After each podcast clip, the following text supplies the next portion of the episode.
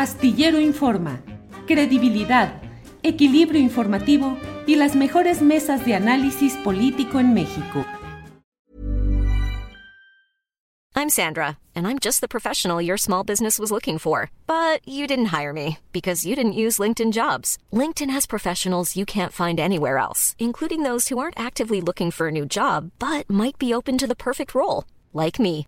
In a given month, over 70% of LinkedIn users don't visit other leading job sites. So if you're not looking on LinkedIn, you'll miss out on great candidates like Sandra. Start hiring professionals like a professional. Post your free job on linkedin.com/spoken slash spoken today. Hey, I'm Ryan Reynolds. Recently, I asked Mint Mobile's legal team if big wireless companies are allowed to raise prices due to inflation. They said yes. And then when I asked if raising prices technically violates those onerous 2-year contracts, they said, "What the f*** are you talking about? You insane Hollywood ass."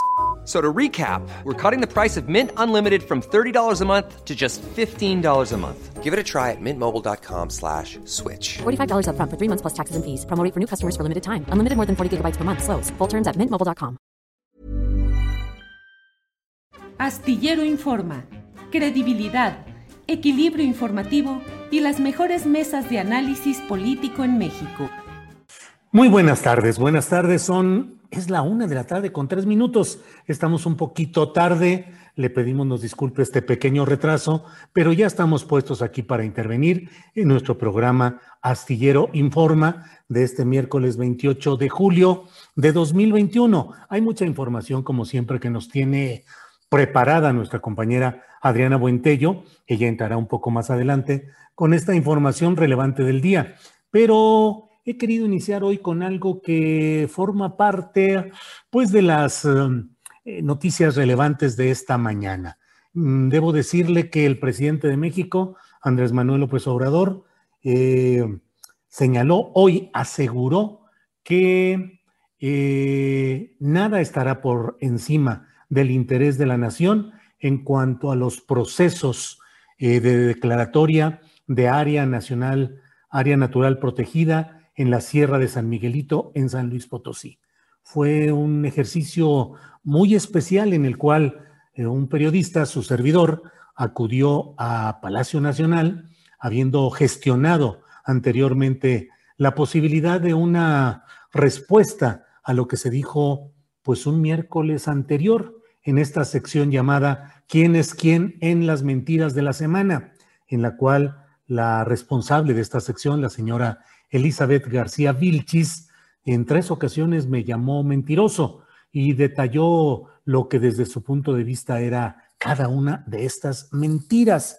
El fondo del asunto lo planteé hoy en esta sesión de la conferencia mañanera de prensa. El punto central de todo reside en el hecho de que en la sierra de San Miguelito, en la parte correspondiente a San Luis Potosí, la ciudad capital del estado del mismo nombre, pues se pretende y se informó, como lo dije en la mañanera, formalmente una instancia de la Semarnat dio el señalamiento preciso de que se excluían de la protección general de la Sierra de San Miguelito 1.805 hectáreas, que son exactamente las que un grupo empresarial de San Luis Potosí encabezado por el señor Carlos López Medina, pues ha anunciado desde dos años atrás, formalmente, y desde varios años atrás, como un proyecto en el cual ellos aseguraban que iban a instalar ahí un proyecto de desarrollo de lujo, desarrollo residencial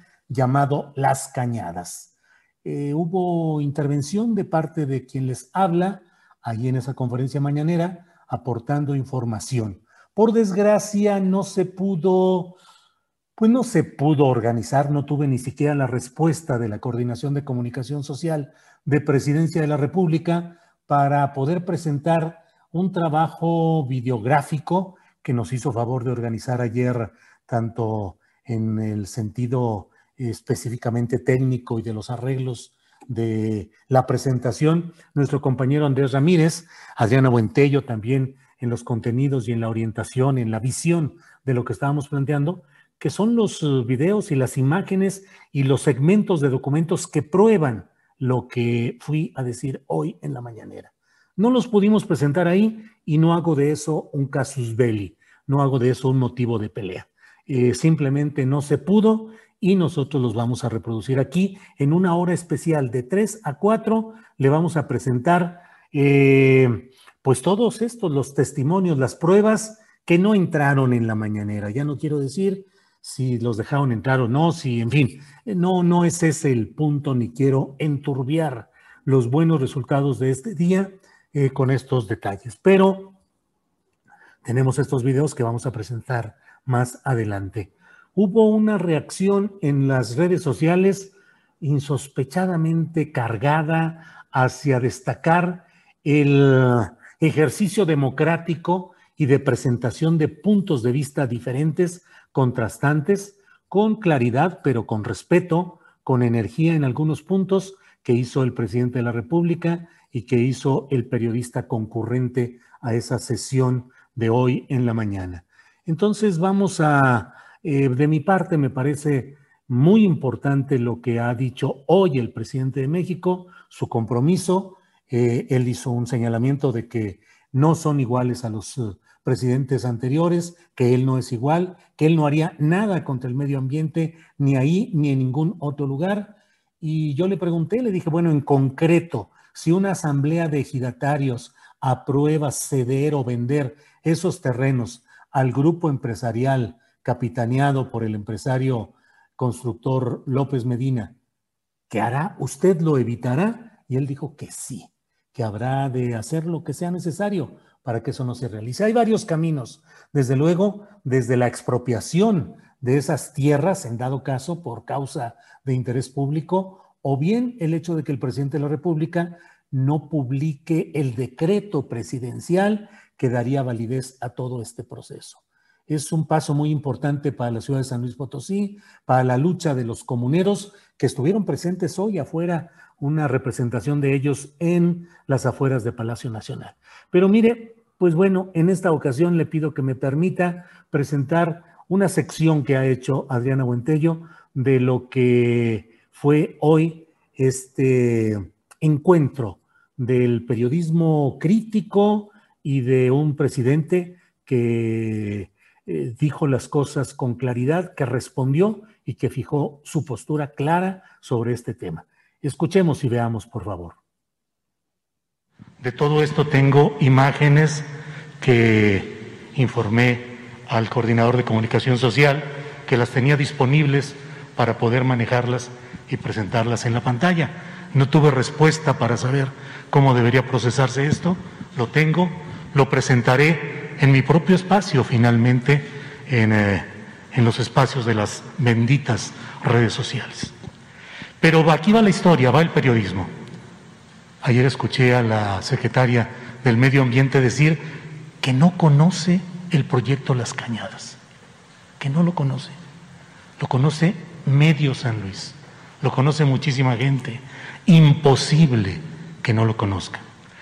El 28 de agosto de 2019, en la sede del Instituto Municipal de Planeación de San Luis Potosí, Carlos López Medina, el empresario especializado en convertir zonas ejidales o comunales en lujosos desarrollos inmobiliarios, mostraba los detalles del proyecto Las Cañadas. 29 mil lotes para residencias que albergarían unas 140 mil personas de alto poder adquisitivo. Esto está en las imágenes que no podemos pasar, pero que tengo disponibles. Son del Canal 7 de San Luis Potosí. Un ambicioso proyecto a desarrollar en 2.068 hectáreas, entre las cuales están justamente las 1.805 de las cuales estamos hablando y que se dice que está aún en consulta. El empresario López Medina dijo, analizamos todo el entorno de San Luis Potosí, todos los alrededores, y llegamos a la conclusión de que el mejor terreno para hacer un desarrollo grande, importante, que le aporte a la ciudad de San Luis Potosí, era precisamente el terreno propiedad de la comunidad de San Juan de Guadalupe. Ahí está en el video del Canal 7. También se presumió la conectividad de las cañadas con la zona industrial de la ciudad para ello, con fondos públicos, se está construyendo una vía alterna, una supercarretera financiada por el gobierno del Estado con el apoyo económico del gobierno federal. La seguridad empresarial de decir que se va a realizar ese proyecto proviene de la oportuna compra de votos de los comuneros. En julio de 2019, secretaria Albores, el constructor López Medina había solicitado a los comuneros que firmaran un contrato de reconocimiento y ratificación individual del previo contrato de asociación en participación que los había enganchado. A cambio de ceder sus derechos a las cañadas en calidad de socios, los comuneros recibirían al firmar 23.860 pesos con 60 centavos. Luego recibirían 59.701 pesos con 49 centavos. De eso tengo el testimonio que debería estar en esa pantalla. Ahora, en julio de 2021, en este mes, en este, para cerrar, para amacizar el trato, la empresa desarrolladora denominada Horizontes en el Espacio adelantó 10 mil pesos a los comuneros mediante una cuenta que se puede investigar. Es la 0052 13 06 10 21 del Banco Bambajío.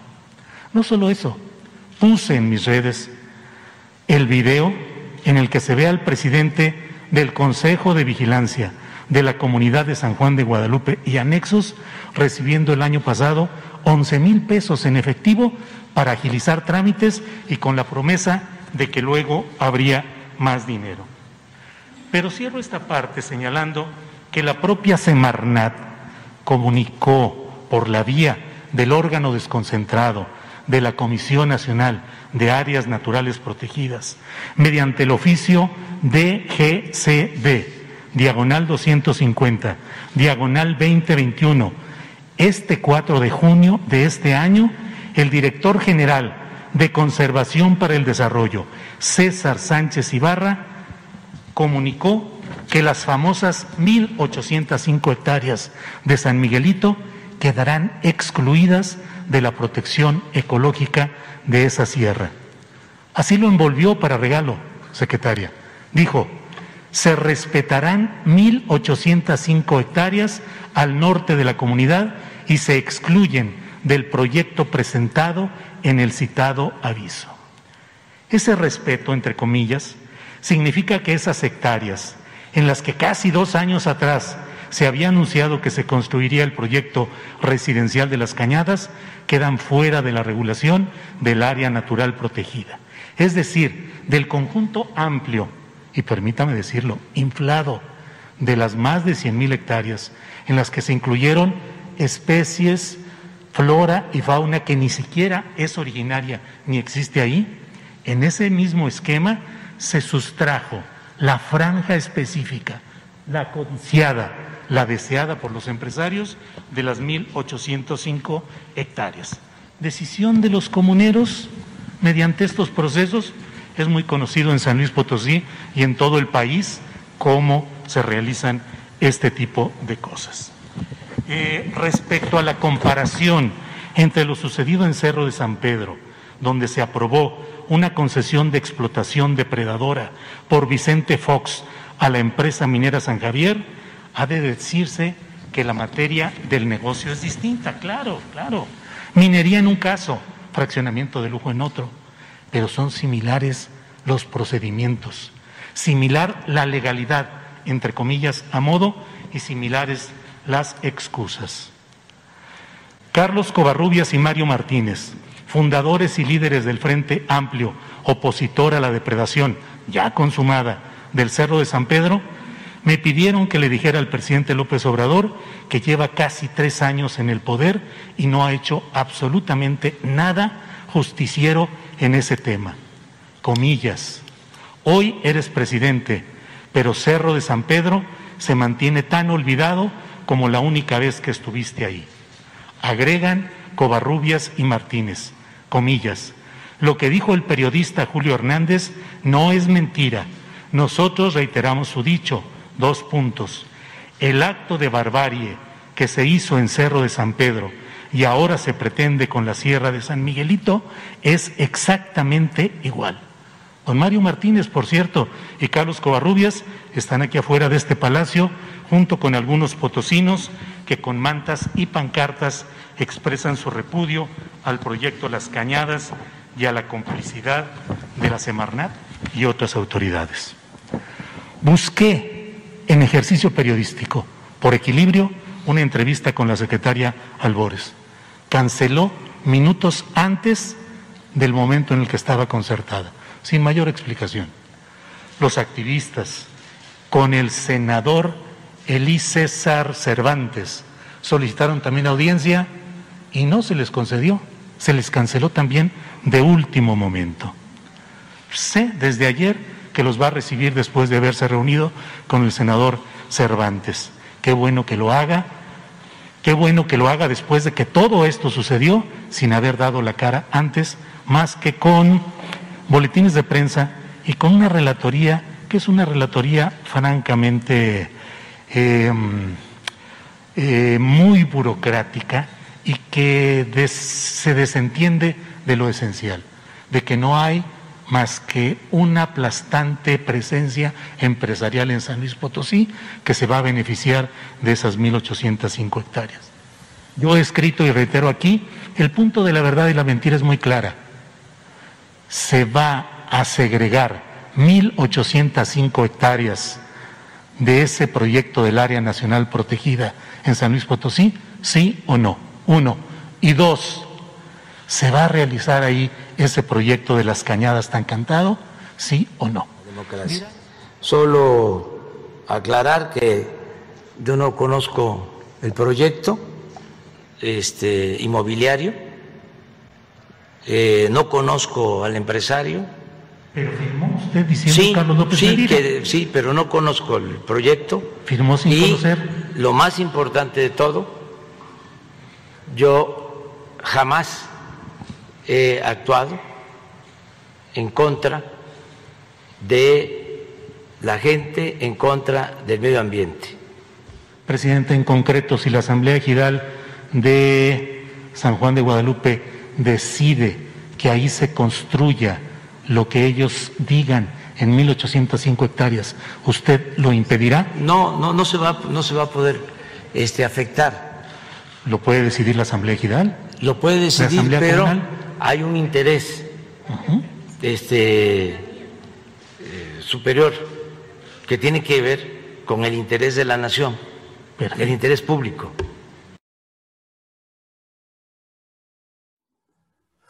Bien, pues esto ha sido lo que sucedió hoy en la conferencia mañanera de prensa. Le vamos a tener una hora especial de 3 a 4 de la tarde con la presentación de los videos que no entraron hoy en la mañanera. No solo los videos, también fotografías, documentos, o sea, selecciones de documentos. Eh, en lo anterior fue solamente la postura de un servidor eh, y eh, tenemos toda la información. Hablaremos también en la, en la en esa tercera hora del programa con los dirigentes de los Guardianes de la Sierra, luego de una reunión que han tenido o están en ella con la secretaria Albores, que al fin los recibió hoy a una comisión de los Guardianes de la Sierra de San Miguelito. Tenemos incluso un video corto, pero un video de lo que sucedió hoy con estos manifestantes que llegaron desde San Luis Potosí. La energía eléctrica, la termoeléctrica, de Morelos, que ha costado trabajo este, echar a andar, estamos en eso. sobre todo en, la parte energética. No sería posible que, así como nos explica comercio, es que empresas reciban subsidios,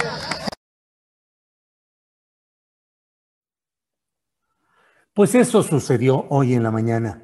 Eh, en términos generales, creo que ha sido una jornada muy exitosa en los términos de lo que incluso planteé yo en mi intervención, eh, la defensa del periodismo crítico, honesto y la defensa de, sin simulaciones, del medio ambiente a nivel nacional y desde luego del proceso político y social que busca un cambio positivo en nuestro país desde una vertiente popular.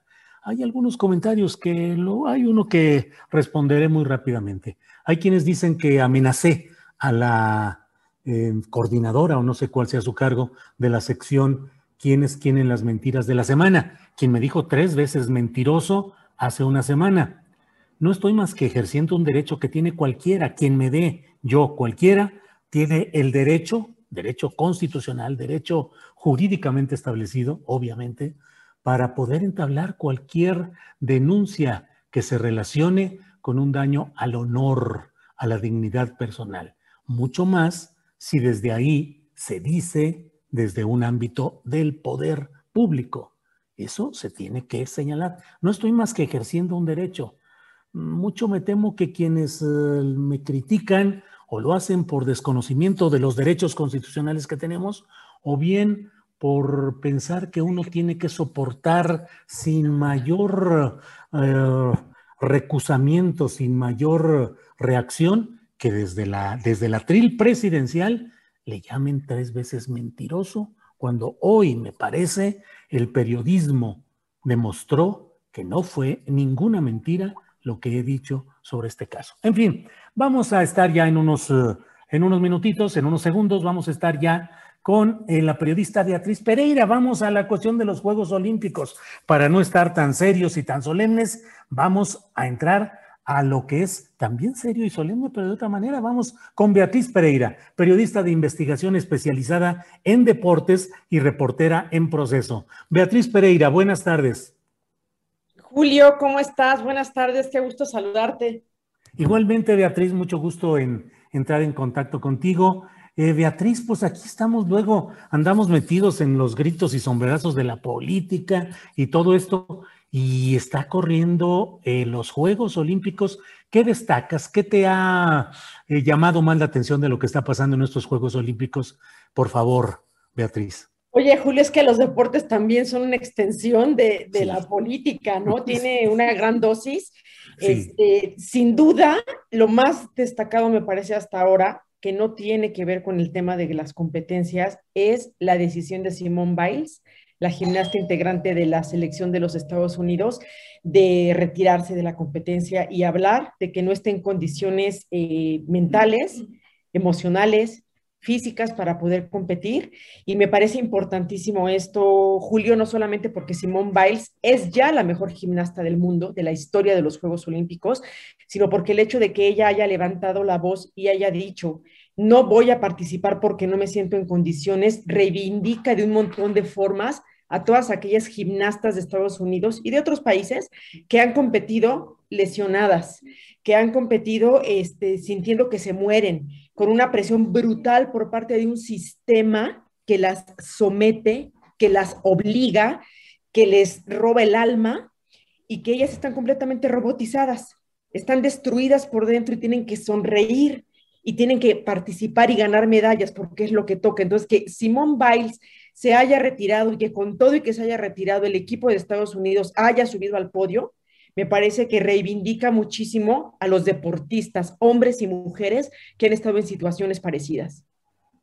Sí, sí, sí. Eh, te pido me disculpes, ando tan acelerado con las cosas políticas que realmente no pensé lo que dije, pero desde luego que en el deporte mundial, nacional, en el profesional y en el amateur, vaya que hay política y vaya que hay decisiones interesantes como lo que planteas, que corresponde a un análisis pues sociológico de la forma en la que estamos viviendo a nivel mundial con estas presiones y exigencias, eh, por un lado, y por otro, hechos también relevantes como esta discusión sobre el uso de uniformes no sexualizados en ciertas disciplinas, que es también una postura política, Beatriz. Exactamente, las eh, eh, gimnastas que decidieron, las alemanas que decidieron utilizar otro tipo de vestimenta, es también otra manera de levantar la voz y decir, nosotras no queremos que nos impongan de qué manera vamos a salir vestidas a competir. Creemos que este uniforme nos es útil igual que el otro y lo utilizamos porque no queremos que nos sigan viendo como estos eh, objetos sexuales, no hay que decirlo, ¿no?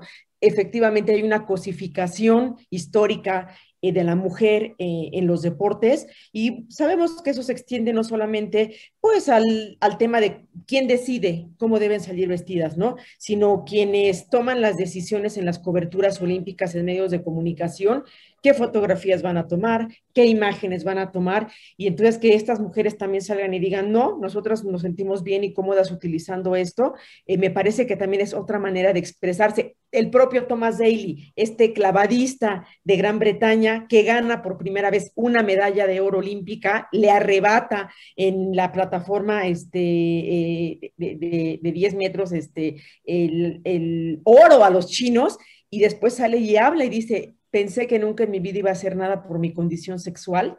Él es abierto, eh, abiertamente declarado homosexual y decir, yo que pensé que no iba a tener una oportunidad en la vida por ser homosexual, porque había sido rechazado y marginado, hoy me subo al podio en lo más alto con una medalla de oro. Esto va para los míos, para reivindicar esta comunidad que ha sido lacerada, cuestionada, maltratada, vejada.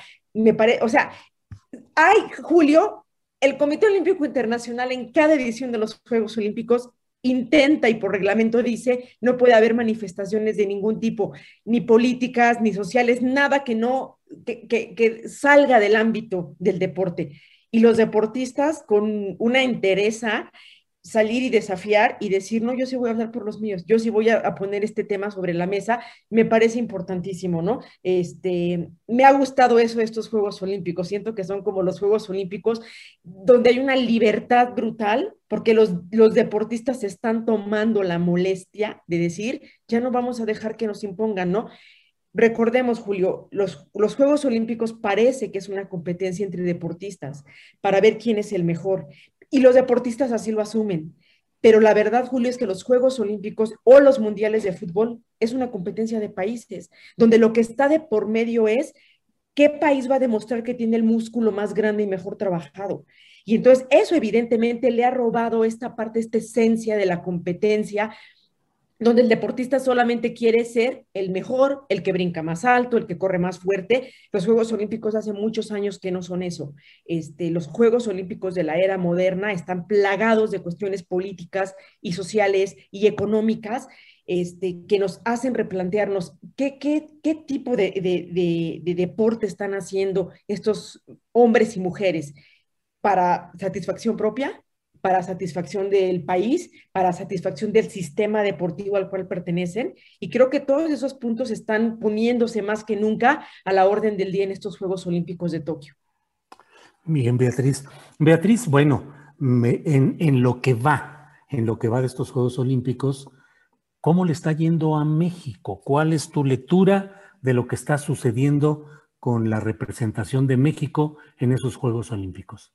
Mira, lo podemos tomar desde dos puntos de vista. Uno, con base en la promesa que le hizo la directora de la CONADE, Ana Guevara, al presidente López Obrador de ganar 10 medallas, van muy mal. De esas 10 medallas ya perdieron cuatro. Este, entonces, las cuentas alegres que hizo Ana Guevara no le están saliendo. Y era obvio que no le iban a salir en el sentido de que cuando tú vas a competir como país a Juegos Olímpicos y puedes em, revisar en tus deportes de tiempo y marca, quienes tienen la capacidad de, por sus tiempos o por sus marcas, lograr subir a un podio comparándolo con otros participantes, los tiempos y las marcas, puedes decir, él sí va a ganar, él no va a ganar, él puede aspirar a una plata, él a un oro, y aún así hay imponderables del día de la competencia que no están considerados en la estadística que es fría y puedes perderlo, pero tienes una seguridad mayor de que vas a ir por esas medallas. Es lo que hace Cuba. Cuba mandó una delegación chiquita y dice, de estos, por lo menos este, vamos a traer, si mandamos 30, por lo menos vamos a traer 25 medallas. México manda una delegación de 162 deportistas y Ana Guevara sale y dice, en deportes que no son de tiempo y marca, que se van a ganar medallas. Es decir, a ver, ella no dijo, en estos deportes, nosotros en proceso publicamos la lista de, de medallas que ella tenía y ella le daba tres al tiro con arco y cuatro a, clavados en las pruebas de sincronizados varonil y femenil. Y no son deportes de tiempo y marca.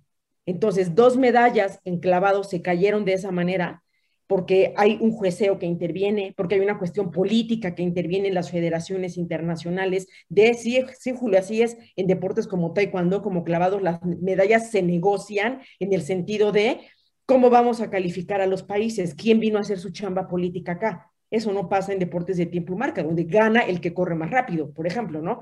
O el que lanza más lejos este, el martillo, por decir algo. Entonces, eh, cuatro medallas que no haya sumado la delegación mexicana, pues para ellos, para el gobierno debe ser trágico, porque no van a cumplir la promesa que le dijeron al presidente. Eh, para los que, digamos, tuvimos eh, la capacidad de hacer un análisis más sensato, yo te diría, pues la única medalla que hasta ahorita, digamos, se ha perdido, así que digas, brutalmente no se esperaba, pues la de anoche, la de la madrugada, ¿no? Con, con los clavados, este, Yael Castillo y, Juan Manuel Zelaya estaban en el podio y en su última ejecución, pues Yael comete una equivocación que le cuesta la medalla a México. Esos son los imponderables que Ana Guevara yo creo que no considera. Cuando tú dices, vamos a ganar cuatro medallas y sabes perfectamente bien que en deportes de apreciación y en deportes donde pues hay cuestiones incontrolables, Julio, ya el Castillo tiró bien este, sus primeros clavados y en el último falló, así como los rusos tiraron un clavado de ceros, ¿no? Entonces, eh, esa medalla, bueno, es, digamos, en esencia, se pierden en lo deportivo, porque hay un error del clavadista ahí, este, pero es normal, o sea, es normal en el sentido de que pasa, Julio, o sea, le ha pasado a muchos países, le ha pasado a los mejores exponentes de los mejores deportes, que juras que van por la medalla y al final de cuentas ocurre algo el día de la competencia que se pierde.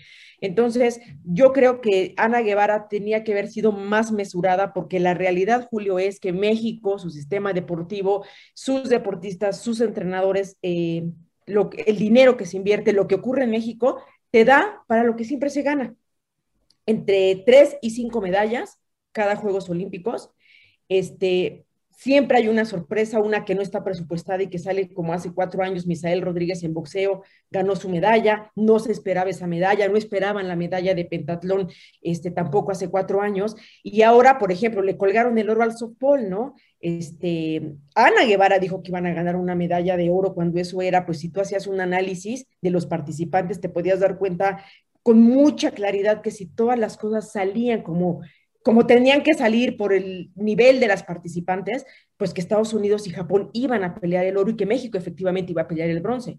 No logra ganarle a Canadá, entonces, bueno, era una medalla que se iba a pelear, no era una medalla que ya estaba casi, casi cantada como la de Yael y la de Juan Manuel Zelaya, ¿no? Entonces, siempre será importante, Julio, eh, no, no hacer cuentas alegres, sobre todo cuando se trata de deportes que no son de tiempo y marca, no irle a mentir ni al presidente ni a la sociedad de decir nos a ir requete bien casi casi, cuando este, creo que la, la, experiencia que nos dejó Barcelona 92 con Raúl González es, él decía que iba a ser una participación histórica y al final de cuentas se ganó una medalla de plata con Carlos Mercenario y la historia nos ha enseñado eso, ¿no? La mesura, este, poner los pies sobre la tierra y decir, ¿para qué nos alcanza? Sobre todo considerando, Julio, que pues no puede decir Ana Guevara que ella ha hecho las cosas bien como directora de la CUNADE, ¿no? Todo lo contrario, ¿no? Casos de corrupción, este, haber despedido a los metodólogos, haber metido gente sin experiencia.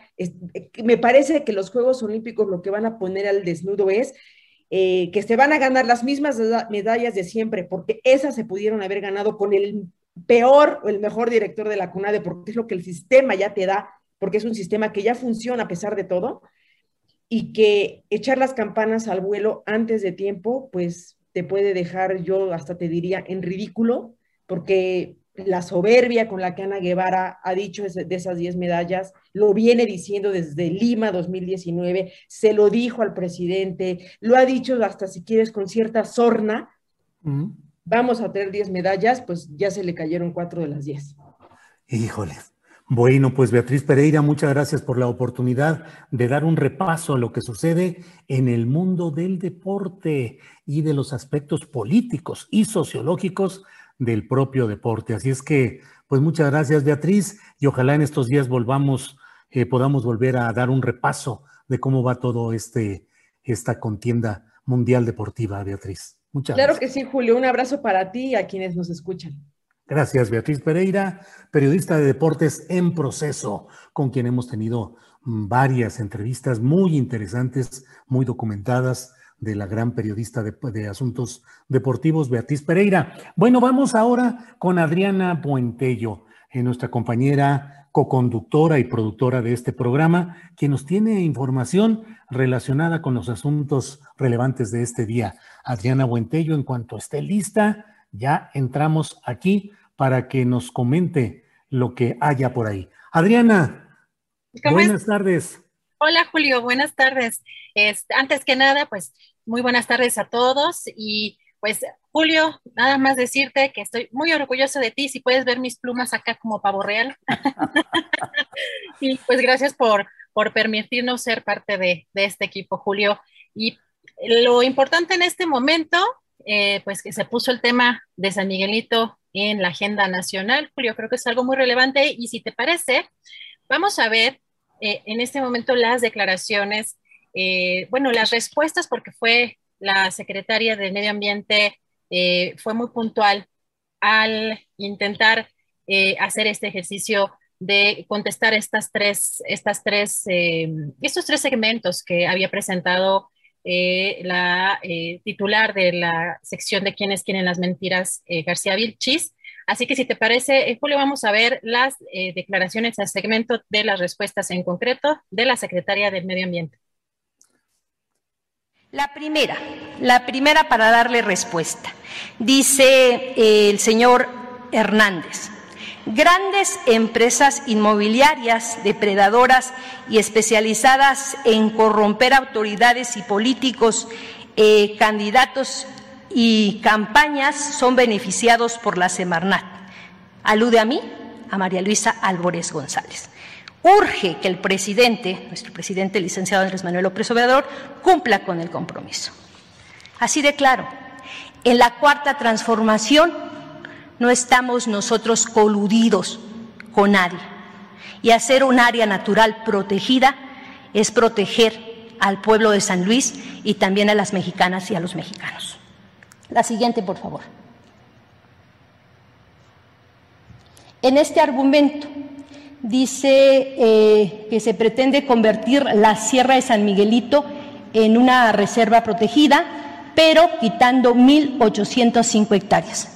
No hemos quitado nada porque se está en proceso de consulta, no se está el decreto como tal. Este es el proceso donde se puede opinar. Decirles que las y los propietarios de la tierra tienen el derecho y la facultad de saber qué se quiere hacer justo en su tierra, pues son los posesionarios legítimos. Adelante. Y este sí es un disparate, donde compara que lo que se hizo con una minera de 373 hectáreas pareciera un área natural protegida. Es un disparate, no podemos comparar. Minería a cielo abierto termina con la parte ambiental, termina con el suelo, con la flora, con la fauna, acabe el agua.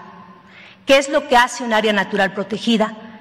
Conserva, protege, y protege ese espacio como un espacio de vida, pero lo protege directamente con la gente. Por eso entran los planes de manejo, porque quienes se vuelven defensoras y defensores, guardianas y guardianes del área natural protegida, es directamente la gente que está ahí, que está en esos ejidos y en esas comunidades.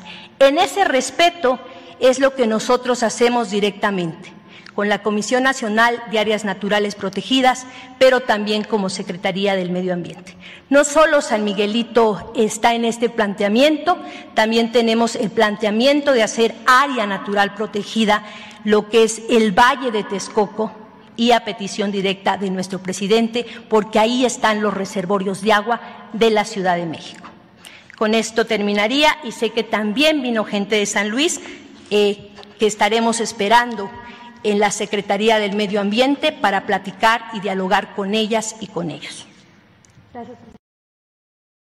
Y comentarles en también información relevante que en las Comisiones Unidas de Gobernación y de Anticorrupción, Transparencia y Participación Ciudadana del Senado ratificaron el nombramiento de Roberto Salcedo Aquino al frente de la Secretaría de la Función Pública con 17 votos en favor, uno en contra y cuatro abstenciones.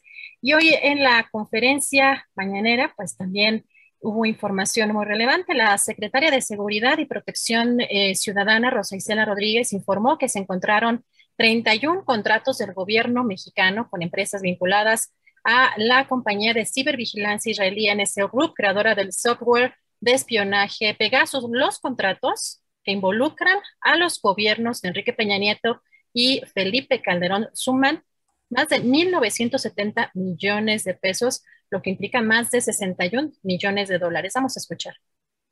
Como resultado de esta búsqueda, se encontraron 31 contratos con empresas vinculadas en sus actividades al, grupo NCO. Estos 31 contratos involucran al gobierno de Felipe Calderón y de Enrique Peña Nieto, bajo cuya protección operaba el, eh, en el caso de Felipe Calderón, el ex secretario de Seguridad, Genaro García Luna, que está actualmente preso en una cárcel, en un penal en Nueva York. Y está reconocido por sus prácticas de espionaje, pero también en el caso de Enrique Peña Nieto mantuvo esta actividad ilegal durante todo su sexenio. Ahora vamos a la afectación a las arcas públicas por lo erogado a través de estos contratos, suma alrededor de 1.970 millones de pesos. Esto es un poco más de 61 millones de dólares para la adquisición de software, de hardware, de bases de datos, plataformas, licencias y mantenimiento de estos equipos, entre otros. Para dar cumplimiento a su mandato, señor presidente, esta es la información, la que está en esta caja, que se entregó a la Fiscalía General de la República con el propósito de que se realicen las investigaciones correspondientes y se dé con los responsables de esta ilegal práctica.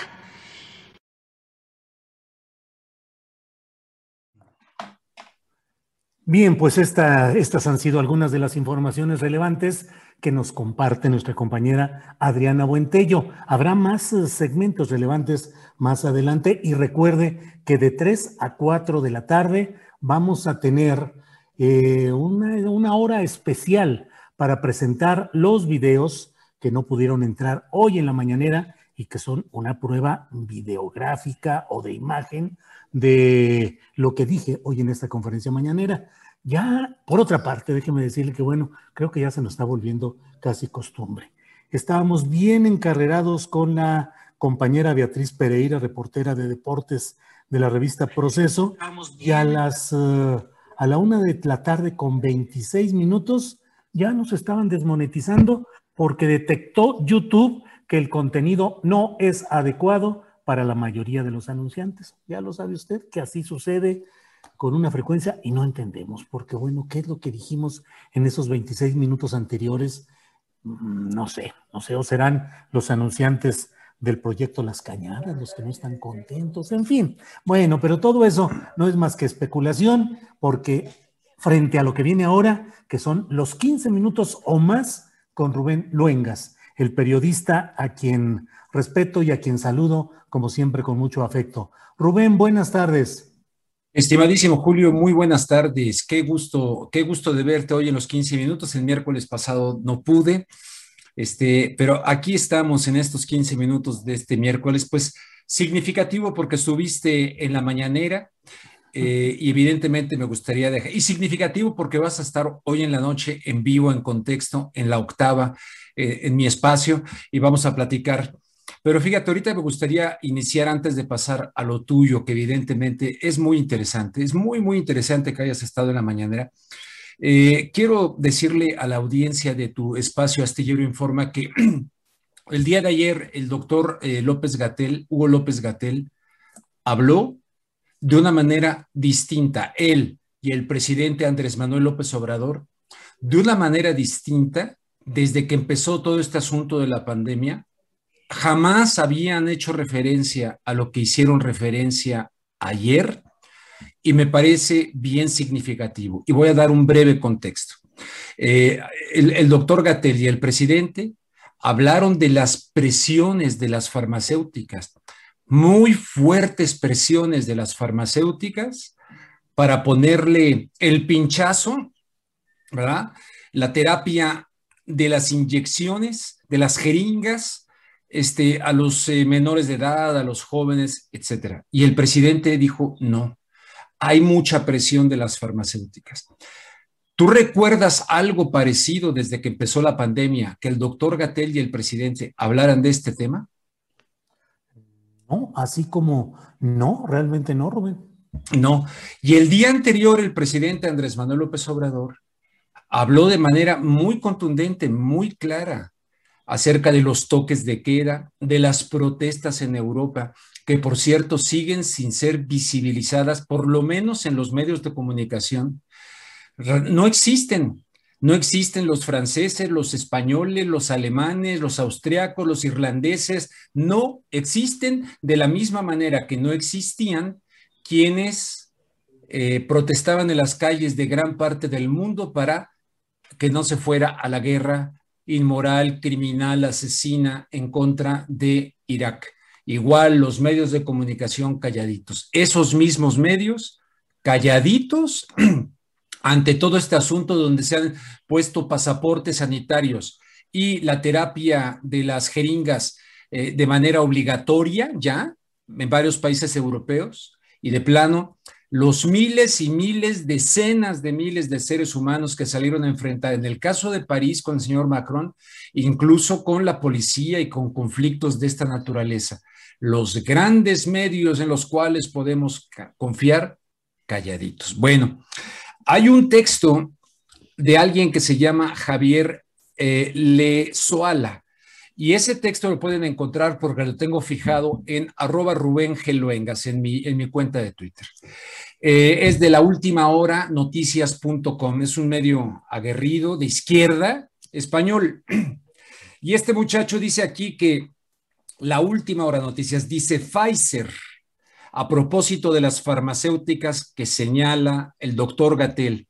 Y me pongo de pie, aunque nada más están tocándolo de manera tangencial, de manera muy tímida, de manera muy, muy, muy, muy, muy, muy poco, porque hay un mar de fondo en este asunto. Este hombre dice, Pfizer, que para nadie es un secreto lo que es Pfizer, y los grandes medios de comunicación en España comparten accionista. Eh, el accionista es BlackRock, o sea, el mayor fondo de inversión de todo el mundo. BlackRock metido en farmacéuticas, en este caso en Pfizer, y en medios de comunicación como El País, Antena 3, Cadena Ser. Yo me pregunto si no hay conflicto de intereses en el tema, pues lo tiene que haber.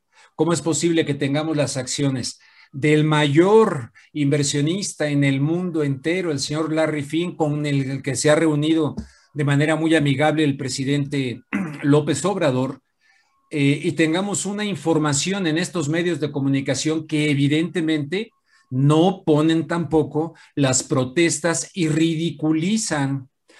No matan físicamente, pero tratan de matar mediáticamente a muchísima gente que está levantando esto que ayer tocó el doctor Gatel por primera vez desde que empezó el tema. ¿Y a Entonces, qué, qué eh, crees que obedece ese cambio o ese nuevo giro, Rubén? Eh, dijeron que había presiones muy fuertes, entonces sería interesantísimo saber, de las presiones muy fuertes han venido desde un principio. Y lo comentamos en un programa tuyo en Radio Centro un día que nos invitaste por allá y lo compartí con Ernesto Ledesma y ambos coincidimos en el tema de las farmacéuticas en aquella ocasión. Pues todo eso prácticamente se borró. En la de la H1N1 de, la, de la gripe aquella, se sabe perfectamente que la, señora que estaba ahí metida, la corrupción total que hubo. Pero fíjate que eh, en este contexto hay algo que dice este joven ahí. Resulta que eh, eh, han reconocido los directores de revistas prestigiosas científicas e internacionales médicas. Él ahí lo pone. Han reconocido que estas publicaciones han estado financiadas, pagadas por las empresas farmacéuticas. Por lo tanto, eh, tenemos informaciones científicas dadas como verdad científica cuando en realidad las propias farmacéuticas las están pagando. Y se ha demostrado los sobornos a políticos, a expertos y a médicos, porque es hora de que empecemos a hablar duro y fuerte de los chayoteros médicos, de los chayoteros médicos. Y yo he dicho, y de veras lo digo con cierta, con cierta timidez, porque eh, si fuera contra mí, no hay bronca, pero tiene una familia, etcétera. Entonces tampoco voy a soltar todo lo que sé, pero hay una investigación que yo hice en Estados Unidos sobre el tema a partir de, se los llevan a Las Vegas, les mandan chavas, en este caso al esposo de la que era mi doctora, no voy a decir el nombre para que no, este, pero hay una corrupción brutal, mi querido Julio, en esto. Y entonces el desplazamiento de las farmacéuticas públicas para el advenimiento de las farmacéuticas privadas. Ayer ¿A qué se deberá el cambio? Bueno, hay quien me escribió, ah, eh, ¿será que ya no están recibiendo el dinero? Bueno, no, no, eso me pareció, yo no lo puedo demostrar, si no al rato me van a poner ahí en las mentiras, ¿verdad? Yo no lo puedo demostrar, pero lo que sí puedo decir con conocimiento de causa es que hay médicos y que están ansiosos de ser invitados a medios de comunicación porque reciben chayote de las farmacéuticas. Ya hay una enorme corrupción en este sentido y nada más quería destacar ante la audiencia que ayer lo dijo el doctor Gatel, ¿por qué ese cambio? No lo sé, y el presidente. Y antier el presidente, no ha habido toque de queda, o sea, criticó lo que he criticado todo el tiempo yo. Si lo hubiera yo dicho yo, pero el presidente no dice nada, el conspiranoico, el lunático, el no sé qué, el no sé cuánto. Ayer lo dijo el presidente y antier también. Quiero nada más hacer notar porque me parece un tema relevante. Y nada más esto que te decía de los directores de revistas famosísimas han aceptado que están siendo financiados, como la Organización Mundial de la Salud, financiada por capitales privados, poderoso caballero es don dinero, el que paga manda y entonces esta privatización de prácticamente todo en este mundo globalizado, eh, de neoliberalismo globalizado, privatizado, eh, está tremendo. Y en el campo de la medicina está verdaderamente tremendo lo cual no significa, como mucha gente, que yo estoy en contra de esto, que no existe el virus, no, no, nada de eso, simple y sencillamente de este tema. Eso lo quería dejar hoy bien asentado y quien quiera la información puede ir ahí a Rubén Geluengas, ven, está el tweet fijado, que al rato ya lo voy a quitar, pero que les dé tiempo de verlo. Eso sería sobre este tema antes de pasar contigo a la presencia de la mañanera. Sí, sí, sí. Eh, ¿Quieres, digo, adelante? Eh, con mucho gusto. ¿Vas a hacer algún comentario sobre la mañanera?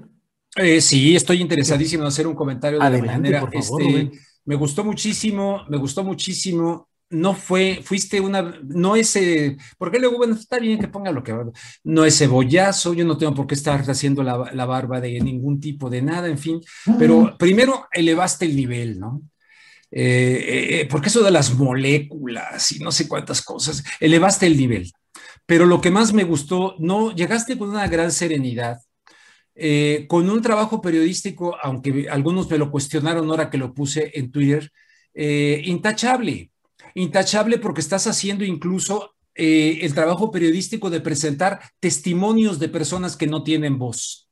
Le estás dando voz a gente sin voz. No fuiste como gato boca arriba para defender a Julio Astillero, no fuiste a defender los argumentos de una situación donde evidentemente desmontaste con absoluta categoría, desmontaste esos calificativos precipitados de que el periodista Julio Astillero es un mentiroso.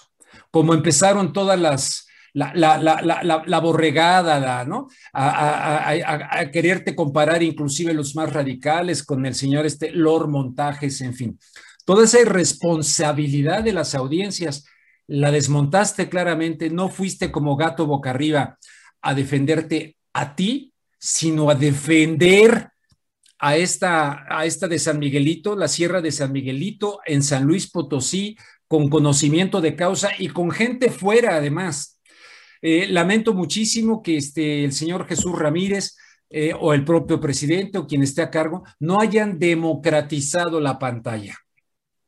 No hayan democratizado, porque ese poder no lo tiene la presidencia porque es el presidente. Ese poder lo tiene porque hubo una ciudadanía y una lucha histórica por la democracia en México en la que hay que darle lugar a todos aquellos que antecedieron al presidente López Obrador para que pudiéramos llegar a tener un ejercicio como este, que ojalá ciertamente tiene un valor de presidentes que no querían ni siquiera dar conferencias, que era Rubén Aguilar, el vocero, y lo que quiso decir el presidente es tal, tiene un valor que hayas estado ahí presente hoy, pero que se hubiese democratizado la pantalla esta mágica del túnel del tiempo ¿ah? para que se pudieran ver tus videos, que afortunadamente los vamos a poder ver, pero no es lo mismo este oráculo eh, presidencial pero que se hubiera visto ahí. Entonces yo celebro muchísimo este ejercicio de parte también del presidente. Veo a la, a la, señorita o señora Vilches, la vi, pero más nerviosa que nunca, pero una cosa así tremenda. Vi a la secretaria de Ecología, como ya muchos lo han dicho, haciendo muecas, eh, etcétera, todo aquello. Y de verdad que te vi a ti aplomado, tranquilo y defendiendo eh, el tema, no defendiéndote a ti, lo cual celebro y lo demás lo dejo para esta noche en contexto a las nueve de la noche en la octava, que voy a tener el gusto de que estés nuevamente en ese espacio. Y tú viviste en San Luis Potosí, ¿no? Sí, sí, sí. Sí, yo soy un relajo geográfico. Yo nací en Torreón, Coahuila, pero desde los 10 años viví en San Luis Potosí. Ahí estudié la carrera profesional. Ahí conocí a mi esposa Ángeles Guerrero. Ahí nacieron mis hijos. Mi credencial de lector está radicada en San Luis Potosí, es decir, ahí crecí y ahí tengo mucho conocimiento de lo que sucede allá. Luego ya me vine acá a México, ahora eh, hiberno en eh, Zapopan, Jalisco, pero sí conozco muy bien lo que sucede en San Luis Potosí, conozco la mañanera, la, la Sierra de San Miguelito y conozco todo lo que son los grupos eh, inmobiliarios en San Luis Potosí que han adquirido un enorme poder. Oye, ¿cómo sentiste tú al presidente con tu, cómo lo notaste a él, no a la secretaria de, ni a la chica? Lo, lo, noté calmado, muy, con una gran apertura. Yo iba un poco preparado ante que hubiese alguna, algún momento que pudiese ser ríspido. No, al final hizo una serie de consideraciones que pude haber eh, rebatido, pude haber sobre todo, bueno, Hubo algunos puntos en los que pude haber rebatido, pero consideré que llegado él al momento en el que expresó que no se lesionaría el interés nacional en ningún momento en ese proceso de la Sierra de San Miguelito, dije, no, no, no, esto es una declaración muy importante. Muy importante. Debo respetarla, debo eh, dejar que se dé esa exposición de él en sus términos y se acabó y ya no, no, no me moví más, pero me pareció también muy interesante su postura, también tranquilo, defendiendo su postura, sin aspavientos, sin excesos. creo que al final de cuentas, híjole, creo que ganamos todos, excepto los desarrolladores de San Luis Potosí. pues sí, yo creo que fue un buen ejercicio, qué bueno, qué bueno. Eh, de un periodista independiente hasta donde yo sé de ti, porque hay otros que llegan ahí y dicen, soy periodista independiente, con todo respeto como Jorge Ramos, independiente. El día que Jorge Ramos toque con el pétalo de una rosa, de un comentario, algo sobre Israel y los palestinos, por ejemplo, híjole, yo sé lo que es trabajar en Univisión y hablar del tema de Israel, lo sé perfectamente bien, porque yo trabajaba en, en Univisión América en radio eh, y resulta que algún día entrevisté a un analista judío, por cierto, de la Universidad de Santa Bárbara, y entrevisté al cónsul de Israel. O sea, fui balanceado y tal, no, no contó aquello. Y entonces una chica de ahí de, de, de Rubén es que no permiten aquí nada que se hable del tema de Israel. Aquí la regaste y eh, con los ratings más altos en la historia de esa estación de radio, mi productor y yo, hasta hay una foto, nos despidieron, nos llamaron a recursos humanos y vámonos. Entonces, que no venga aquí a la mañanera a lucirse Jorge Ramos de que es periodista independiente. Después de lo de Chávez, después de lo de Chávez, lo entrevista Max Blumenthal, Max Blumenthal, es un tiro ese cuate. Y entonces, y le pregunta en inglés, y le dice a Ramos, sí, no, estuvo de acuerdo el, vicepresidente Pence, Michael Rubio, de lo que hice con, con, Maduro. Imagínate llegar a preguntarle a Maduro, decirle, oiga, eh, dicen que es usted un dictador, ¿cómo le llamo? ¿Presidente o dictador? Yo soy Maduro y en ese momento lo corro en ese momento lo corro. Entonces fuiste muy respetuoso y, yo creo que ganamos todos y ojalá que la gente así lo entienda y que entienda tu valor como periodista y que además ahora eres súper dependiente y que te están bloqueando la, la, Qué barbaridad, no puede ser. no entendemos eso. En fin, pues Rubén, como siempre, un, un, gran gusto de estar en estos 15 minutos o lo que él quiera con Rubén Luengas eh, hoy, y como él ha dicho, hoy en la noche, en su programa que empieza a las nueve de la noche en la octava televisión, por ahí voy a asomarme para platicar con Rubén. Así es que, pues por esta etapa de este día, muchas gracias Rubén y nos vemos de ratito. Nos vemos en la noche. Gracias, Julio. Un fuerte abrazo y, veo que estás en la Ciudad de México. Reconozco esa escalera. Cuídate mucho. ¿Cuándo regresas a Guadalajara?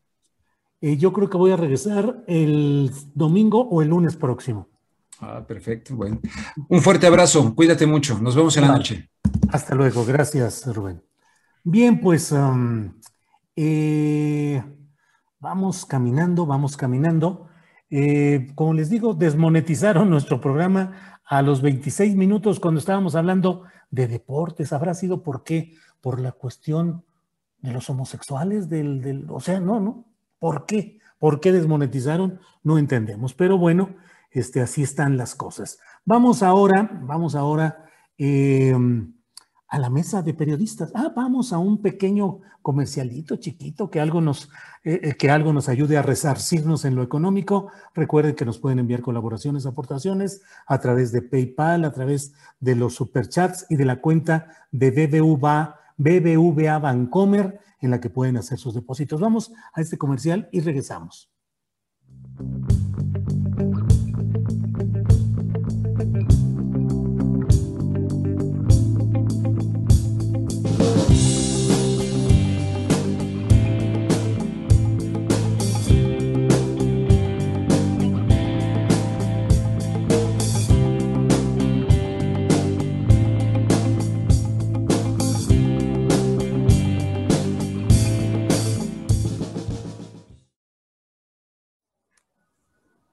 Bueno, ya estamos de regreso luego de este pequeño comercial. ¿Y qué cree usted que ya siendo las dos de la tarde con cuatro minutos estamos listos, puestos para entrar a nuestra mesa, a la mesa de periodistas de este miércoles, de este miércoles 28 de julio? Están con nosotros Juan Becerra Costa, Alberto Nájar, Arturo Cano. Usted los conoce y los reconoce, los ha escuchado y sabe que es opinión periodística en serio. Así es que, pues bienvenidos compañeros.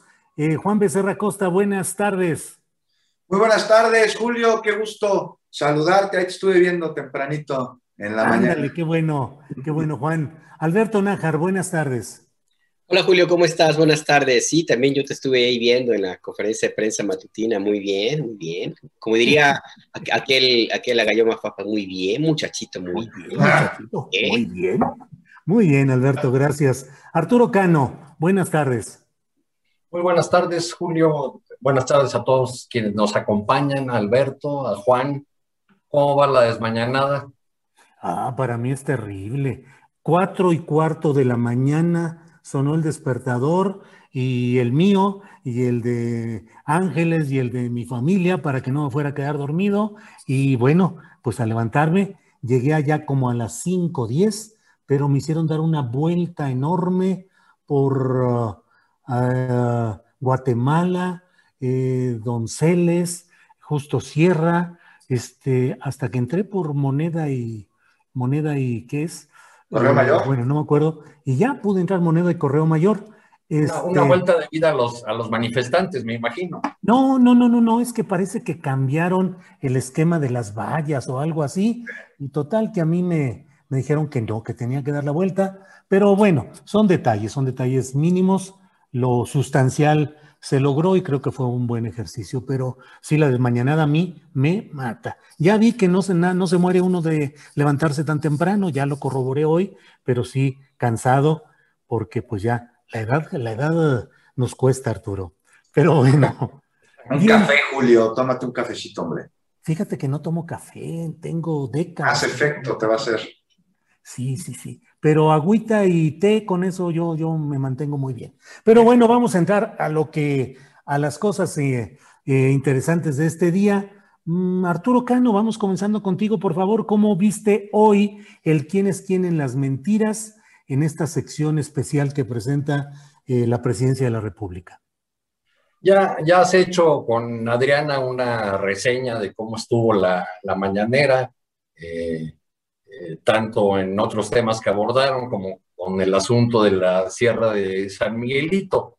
Mi comentario iría más bien por las reacciones que esto ha causado, por lo que ha generado en las benditas redes sociales, eh, donde veo que hay todavía una parte de un lado y de otro que, que estaban, estaban esperando sangre, que estaban esperando que rodaran cabezas, que estaban esperando que uno u otro quedara como mentiroso, eh, que, aplastaran al periodista o que el periodista exhibiera el poder. Y bueno, pues se quedaron con las ganas en todos los sentidos, porque lo que vimos, eh, eh, digo, eso que está ocurriendo en las redes sociales me parece un debate algo torcido, porque lo que vimos, creo yo, fue un diálogo democrático frente a frente, eh, que cuesta trabajo imaginar, por ejemplo, a Enrique Peña Nieto frente a un periodista haciéndole eh, preguntas y cuestionamientos eh, con pruebas, con datos, eh, y, del lado del poder teniendo a alguien que, que escucha, que, que responde, pues, pues fue eso, fue un ejercicio democrático donde, hay, donde observamos disposición del poder al escrutinio y, y a un periodismo que, que no renuncia a conservar su esencia, su esencia crítica. Creo que eso fue lo que tuvimos esta, esta mañana y que es saludable este, eh, que, así ocurra.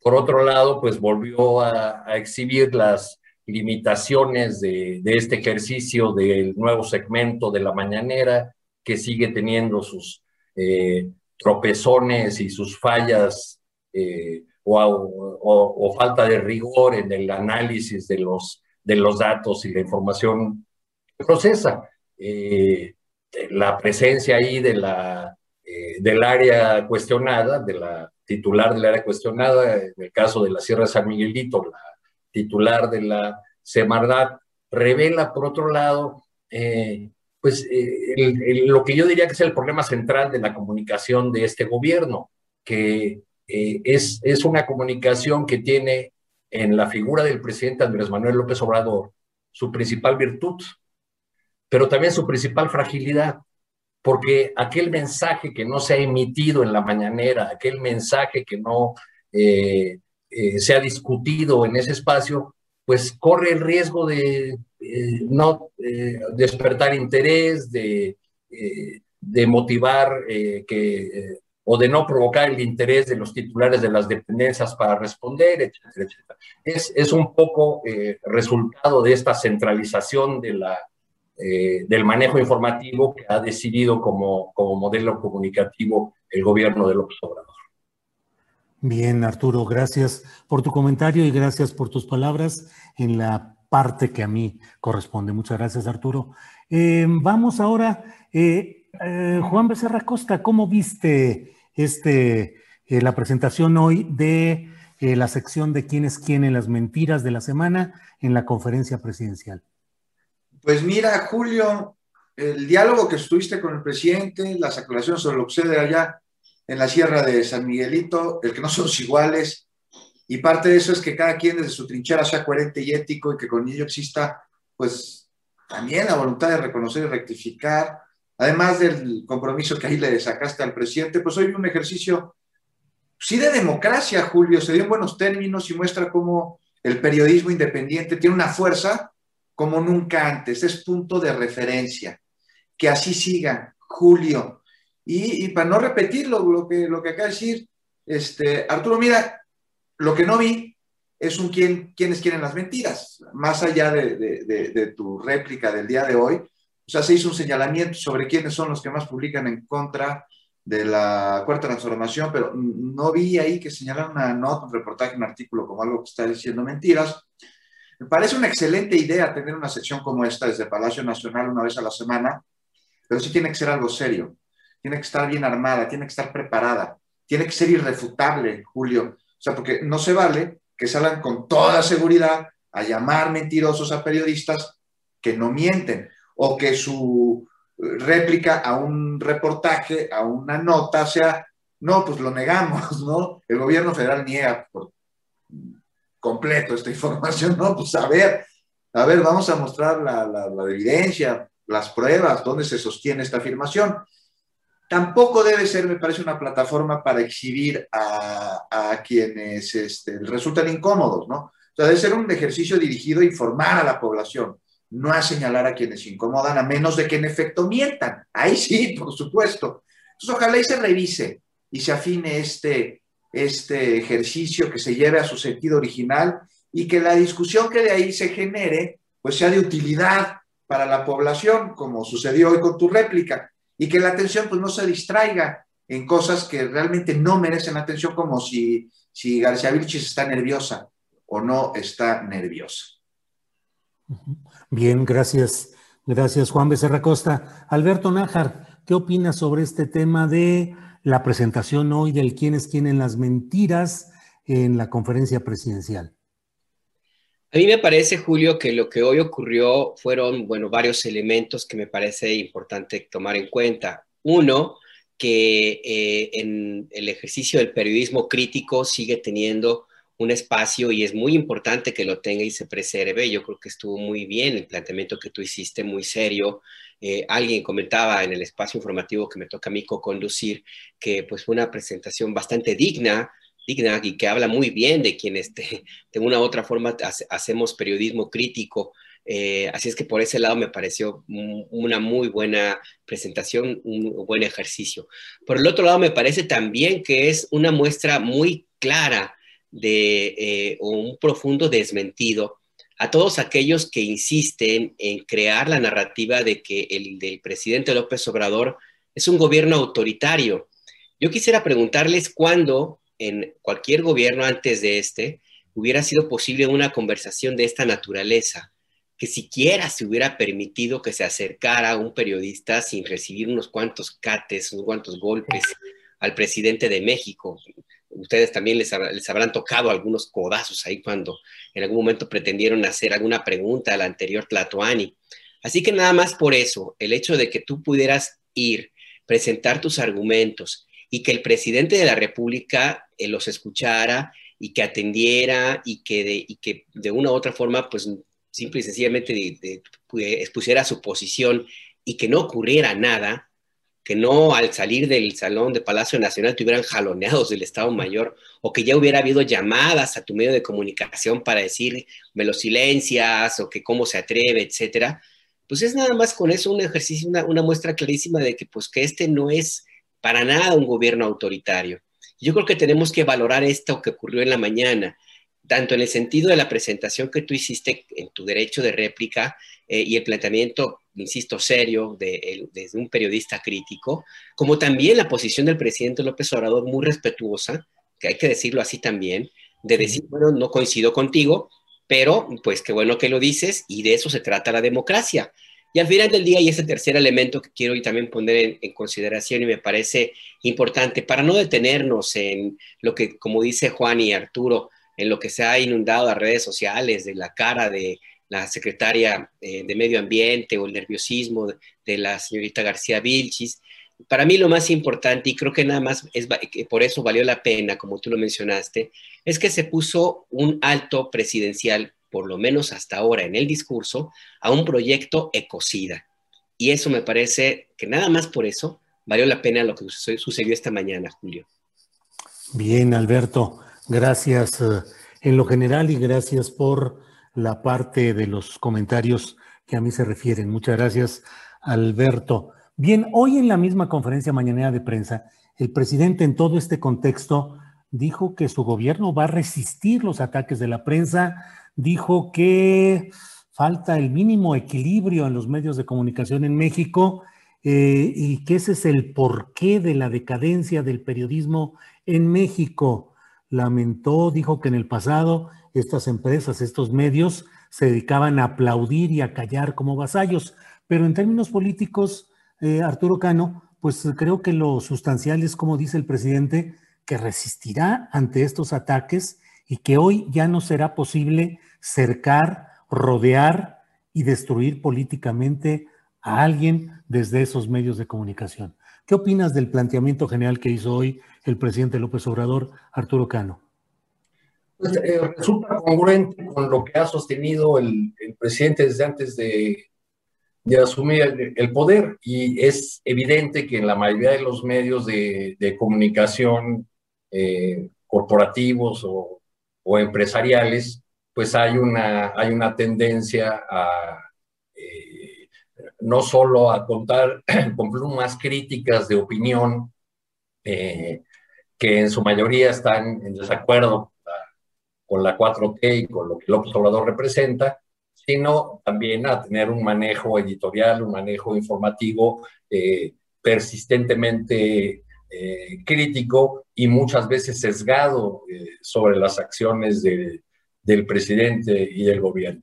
De ahí viene esta, esta postura del presidente, de ahí viene esta decisión y la acusación permanente que él ha hecho de que eh, eh, estos ataques tienen eh, que ver con que no se da chayote a la prensa o no se le financia como en el pasado o que no se ha llegado a acuerdos con los intereses económicos que están detrás de algunos medios de, de comunicación yo creo que, que la, la, la, guerra de la 4T con esos medios pues va a continuar y, y, y, será parte de nuestro, de nuestro escenario político o de nuestro escenario cotidiano durante los próximos tiempos.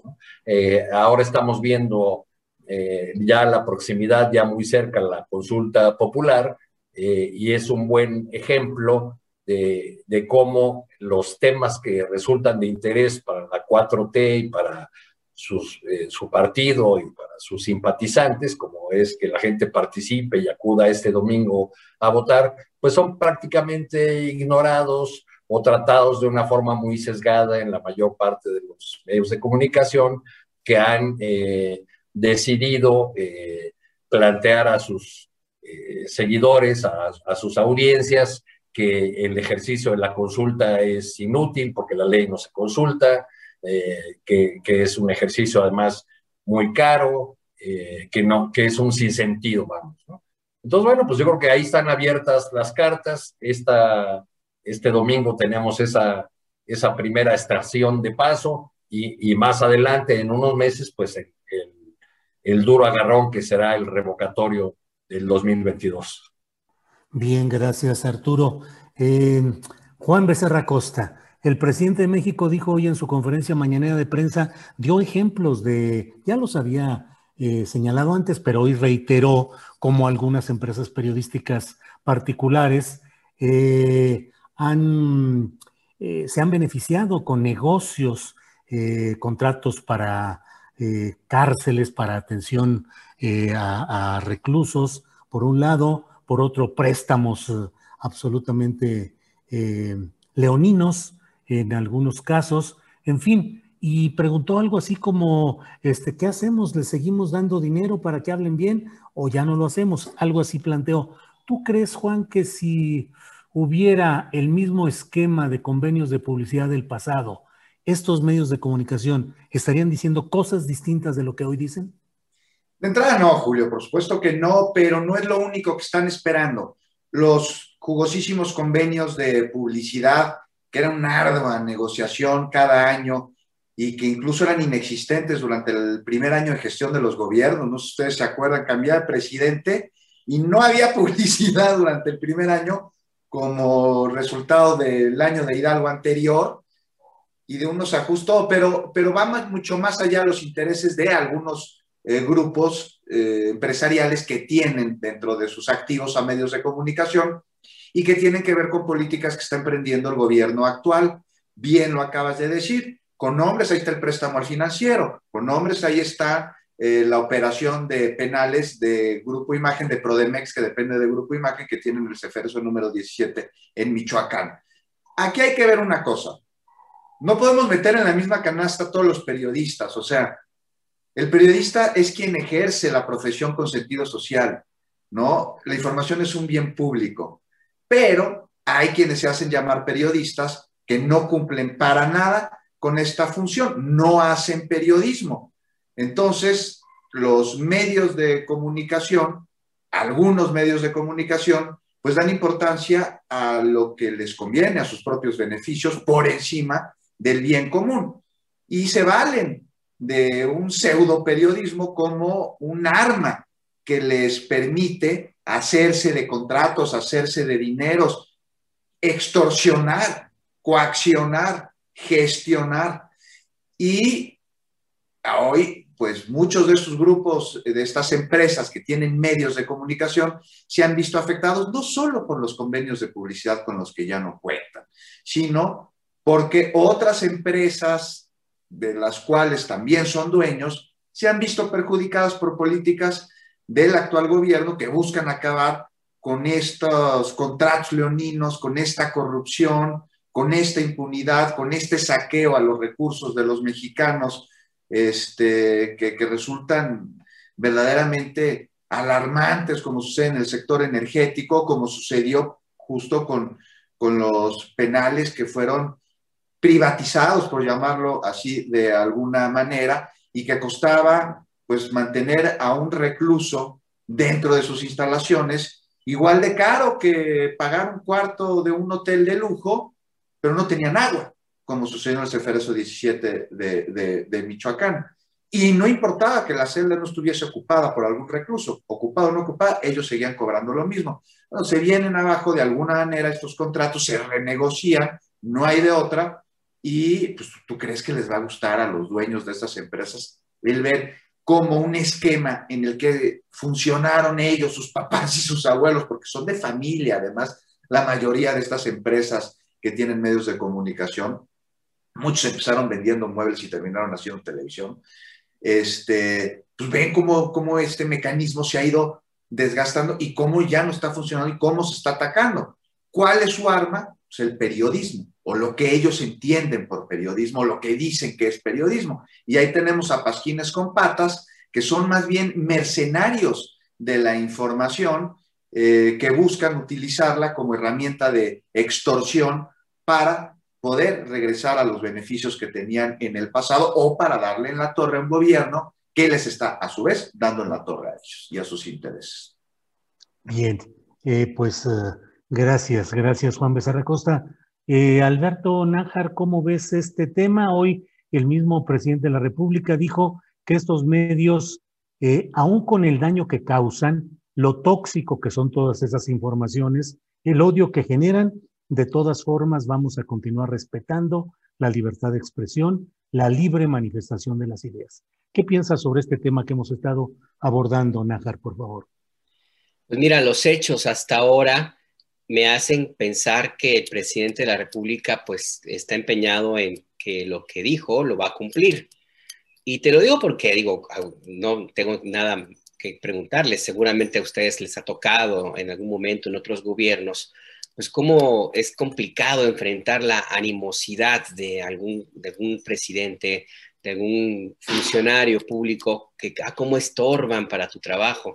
Yo recuerdo que con el, este impresentable sujeto Calderón Hinojosa, bueno, hacia unos me, me, contaban, porque la verdad que nunca tuve acceso directo así a conversar con él, pero cuando yo era corresponsal de, de BBC, bueno, el Señor nos prohibió eh, la, entrada a los pinos, este, mm, mm, cerró todas las puertas a nosotros, en, a, la, British Broadcasting. Eh, me contaban que hacía cada entripado cada que leía los, mis despachos porque estaba enojadísimo con todo lo que publicaban. Llegó al extremo de que, de que llegó el equipo del programa estrella de la BBC, Hard Talk, a hablar con Calderón. Y bueno, la cortesía y la BBC acostumbra que, los corresponsales acompañan a, en las entrevistas que hace en este equipo del super programa. Bueno, pues así casi, casi como condicionaron, o sea, si te damos la entrevista, pero que no vayan los corresponsales en México. O sea, a ese nivel llega la, situación con, mandatarios como, como este sujeto, Felipe Calderón, y con otros que fueron todavía muchísimo más duros. Entonces, a mí, me parece que nada más por esa experiencia personal, lo que el presidente dice, tendría que valorarse, porque hasta ahora yo no he visto, no me ha tocado y no he sabido de presiones directas de esa manera como las que vivieron en el pasado. Por lo demás, habría que hacer también una, una revisión muy crítica de comportamiento de algunos medios de comunicación eh, en estos años el presidente, pues yo supongo que ya se hartó al momento de decir antier, creo que lo dijo con todas las letras, le dijo a Juan Francisco Eli Ortiz, el dueño del Universal, que podía seguir haciendo lo que quería, lo que quisiera, que no le iba a dar dinero. Así de simple, así a las claras se lo dijo el presidente, lo cual me pareció pues a mí me pareció muy bien que lo hubiera dicho de esta manera para terminar con eufemismos. Y la respuesta de ese medio, bueno, hoy publica el director del Universal una carta donde menciona que él también fue motivo de persecución política por ejercer una línea editorial independiente, libre y de apertura a todas las voces. Pues se refería a la vez en que Ernesto Cedillo, el entonces presidente, inició una investigación en su gobierno por presunta defraudación fiscal. Y, yo tengo la impresión que fue una especie de venganza, pero no por el tipo de periodismo que permite el dueño, dueño de Universal en ese medio, sino porque durante mucho tiempo fue el periódico favorito de Carlos Salinas de Gortari. Y bueno, pues Cedillo, de, Ernesto Cedillo llegó con el propósito de barrer con todo lo que tuviera que ver con su antecesor y el Universal y Juan Francisco Ili, pues era parte de eso que tenía que barrer pero para nada tiene que ver con un tema de respeto y la libertad y la promoción de las voces críticas. Pues claro que no. Entonces, en ese sentido, creo que sí es importante que, hagamos, que se haga una revisión de cómo se han transformado de una u otra forma o se han desnudado los medios tradicionales en México y hacer una revisión, insisto en esta palabra porque creo que eh, es la, la que me parece que es la que mejor acomoda, de qué es lo que han hecho y qué es lo que sigue. ¿Qué es lo que sigue? Porque para nada abona para el periodismo crítico ni para el periodismo que necesita la sociedad y por supuesto que tampoco abona para nada a el establecimiento de una relación cordial, una vida democrática sana, porque promover odio no sirve de nada, simple y sencillamente nos mete más en este hoyo del que nos metieron, nos metimos durante muchísimo tiempo y que hay que encontrar la salida, Julio. Bien. Eh, el, dueño del Universal, Alberto, era tan, era tan perseguido que hasta escoltas le pusieron, ¿no? Claro, exactamente. Bueno, el gobierno, arrestaron a su escolta, su jefe de seguridad se hizo pasar por él en aquella ocasión cuando Cedillo lo persiguió. Estaban felices porque habían detenido a Juan Francisco Iliotis. No, era su jefe de seguridad. Pero llegaba, no sé si se acuerdan, ahí al Universal hasta con ambulancia. Tenía una comitiva más grande que el presidente de la República. Sí, sí, sí, me acuerdo. Ya, me tocó cuando llegaron a hacer un cateo universal. Este, andaba, creo que me, sí, me, me, tocó andar por ahí. Y la verdad que pues todo el mundo sabíamos que eso era una, una cosa de una su, pantalla, pues. Yo recuerdo, y con esto quiero cerrar esta parte, si me permites, Julio, eh, hubo una cruzada moral en el gobierno de Salinas, y lo recuerdo muy bien, en 1992, según tengo claro, cuando de pronto se decidió que se iba a quitar el subsidio, el, el apoyo, el chayote, pues que será muy común en algunas fuentes del gobierno federal. Y fue una propuesta, iniciativa establecida por el Universal. Eh, por el, y el Universal se, se vistió Juan Francisco Eli como el paladín de la moralización y la democracia y decía que en su, en su periódico eso no, no, imperaba ni mucho menos. Y la, la, queja que había en algunos compañeros que, que estaban muy enojados, recuerdo, pues era que una, ellos necesitaban, desgraciadamente, por las malísimas condiciones laborales, de ese dinero, porque pues eso les completaba la quincena. Y dos, también decían, pues es que me lo quitan a mí, pero se lo van a dar al dueño. Y pues viendo la fortuna y el crecimiento de algunos medios de comunicación en términos económicos, comparado con su tiraje y su audiencia, pues creo que tenían razón aquellos compas. Sí, sí, sí. Arturo, en todo esto que estamos hablando y que pues eh, lo conocemos en el medio, todos, todos sabemos ahora sí que quién es quién en el medio.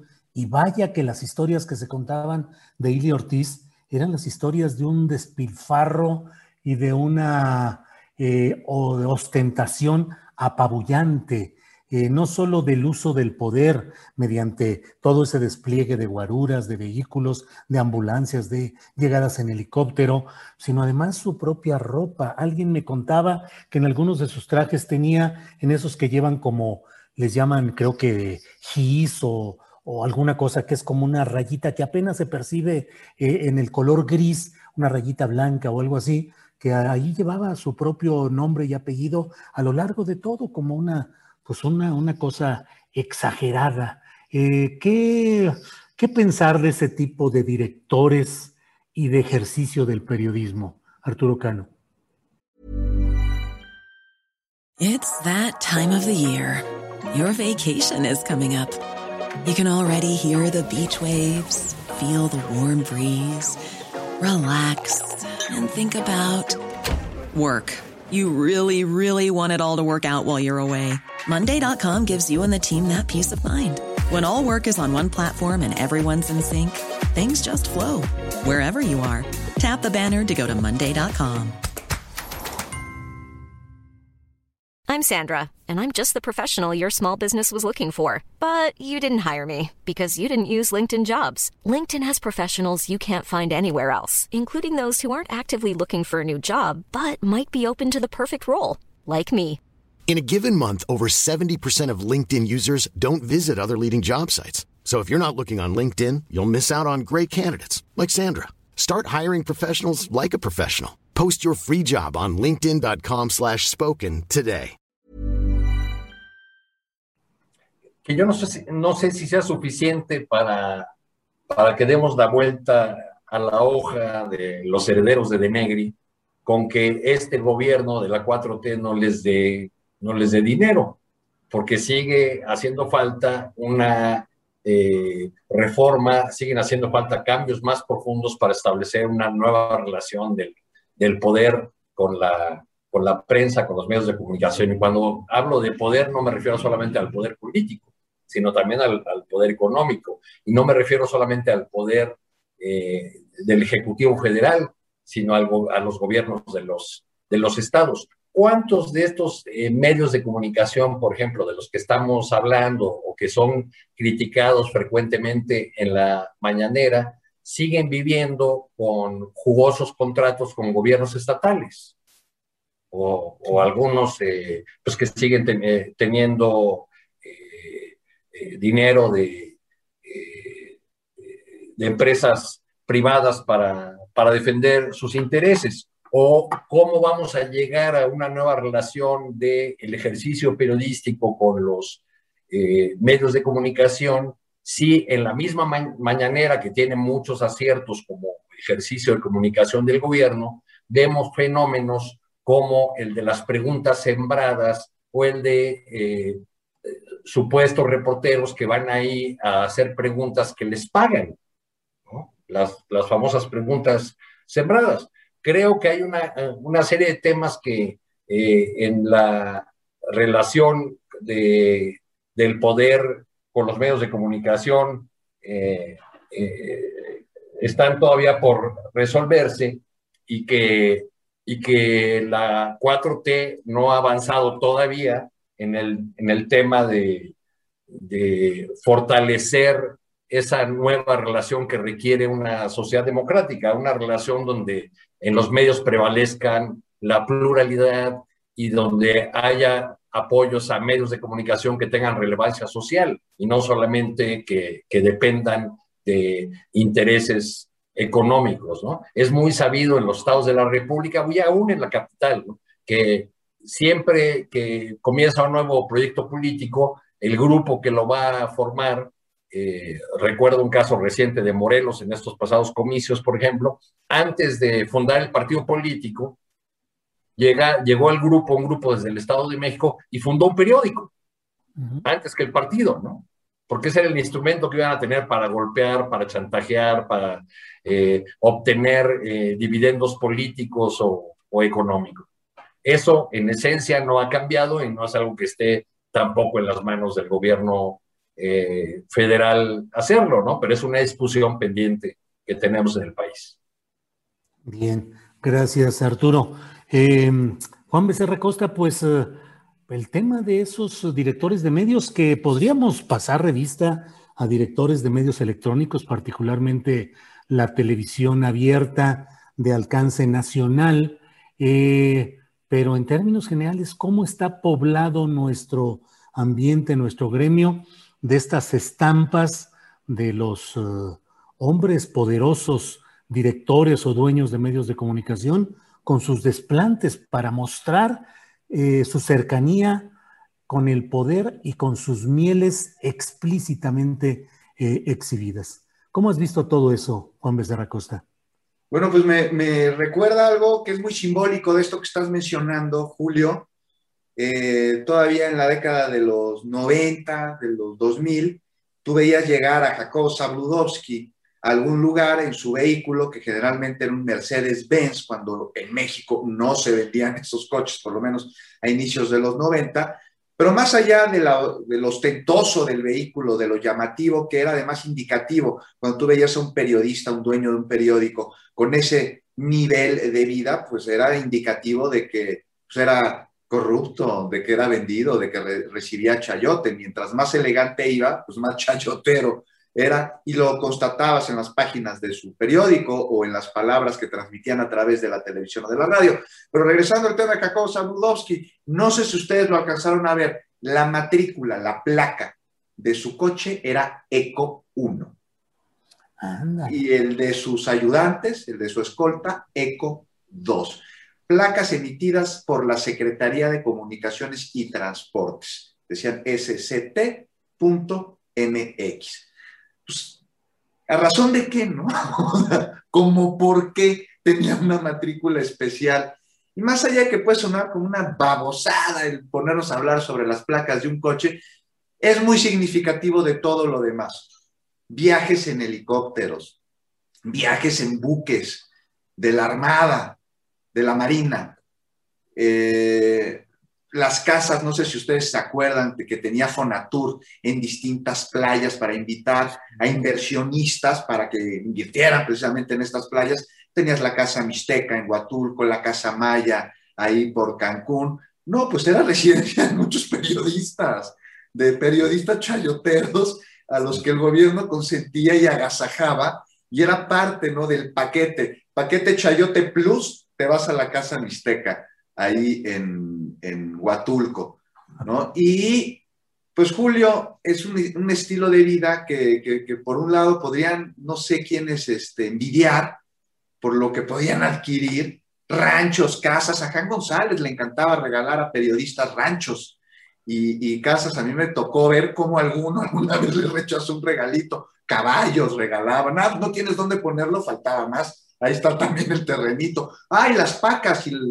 era permanentemente todo este, este desfile de Chayo, eh, no solo en efectivo, sino en especie. Y sigue existiendo, nada más que ahora no sale en Palacio Nacional, ahora sale pues de la iniciativa privada, sale de empresas extranjeras, sale de eh, organizaciones políticas disfrazadas de asociaciones sin fines de lucro, Ahí el Chayo sigue existiendo, lo que cambió fue su, emisor. Pero sí, el, desfile de privilegios, sobre todo en, secciones anteriores por el poder del Estado, no solo era este, pornográfico, Julio, era evidente a la vista. Y por eso, por eso me remití a la matrícula de Jacob Zabludowski, ¿no? Porque era el cinismo tal de andar por la calle. Miren, ahí voy yo.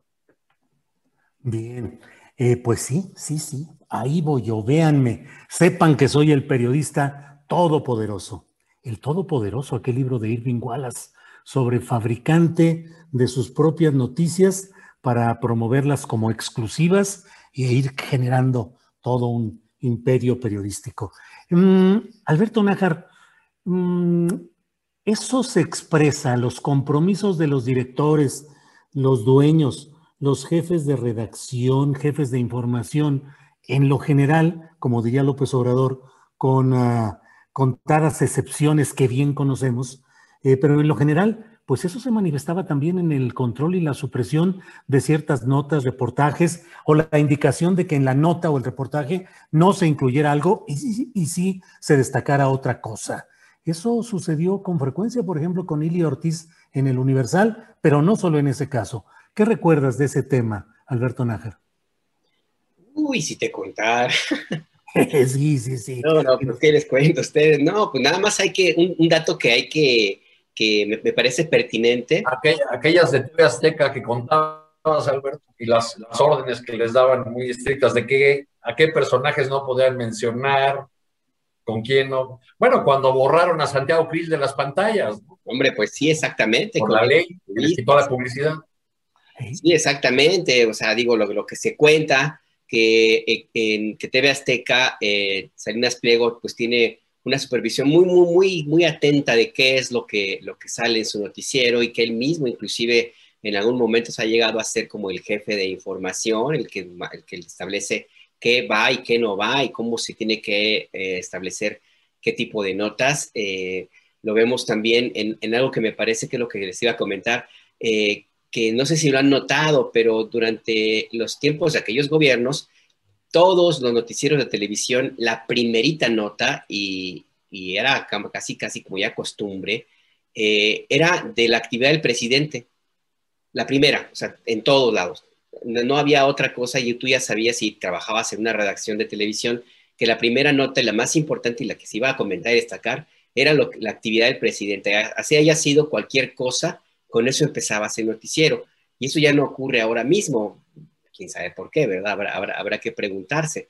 Pero eh, sí, eh, eh, me contaba alguna colega, por ejemplo, de la red de periodistas de a pie, que hubo una elección en, cuando perdió Madrazo, en 2012, que cuando, Madrazo fue candidato a la, presidencia, no, fue en 2006, en, cuando Madrazo fue, fue candidato a la, a la, a la presidencia, que el dueño, sí, el dueño de un periódico que no recuerdo el nombre ahorita, a ver si me acuerdo, se los comento, local en Veracruz, en el sur de Veracruz, donde trabajaba esta compañera, pues era muy amigo de Roberto Madrazo y cuando supo el resultado de la elección ordenó que el titular de, la, de su nota principal de ese periódico era que arrasa Madrazo en la, en la elección presidencial. Todo el mundo le decía, oye, pero es que perdió Madrazo. No, no, aquí, aquí ganó Madrazo.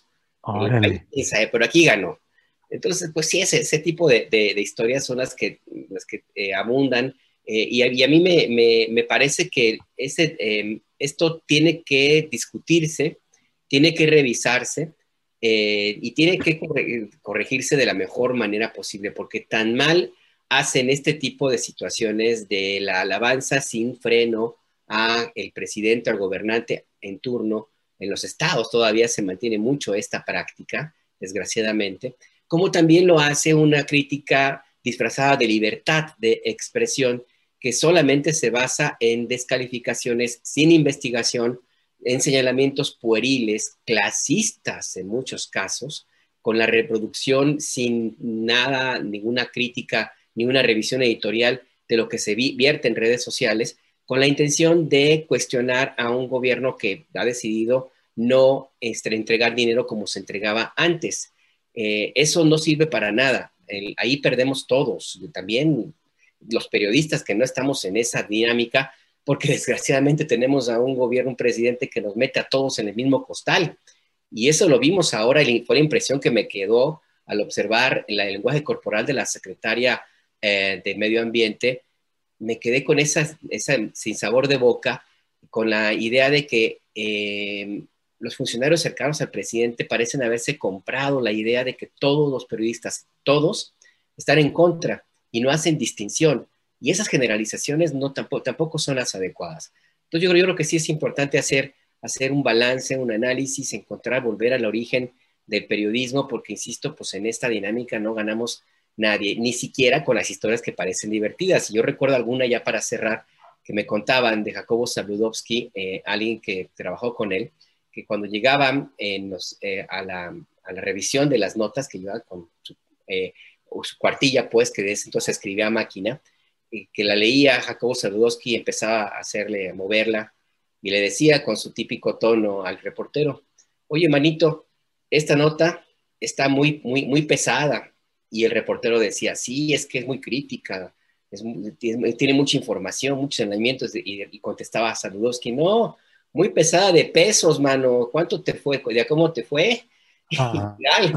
y recuerdo una también de un compañero en, alguna, eh, un compañero pues que llegó corriendo con el jefe de información, emocionadísimo, para decirle, oye, traigo una nota buenísima, es con la que tenemos que abrir, tenemos que abrir con esta nota. Y el jefe de información distraído le pregunta, ah, sí, sobre, y se queda el reportero pasmado y dice, bueno, no, sobre no hubo, pero está buena la nota, de verdad.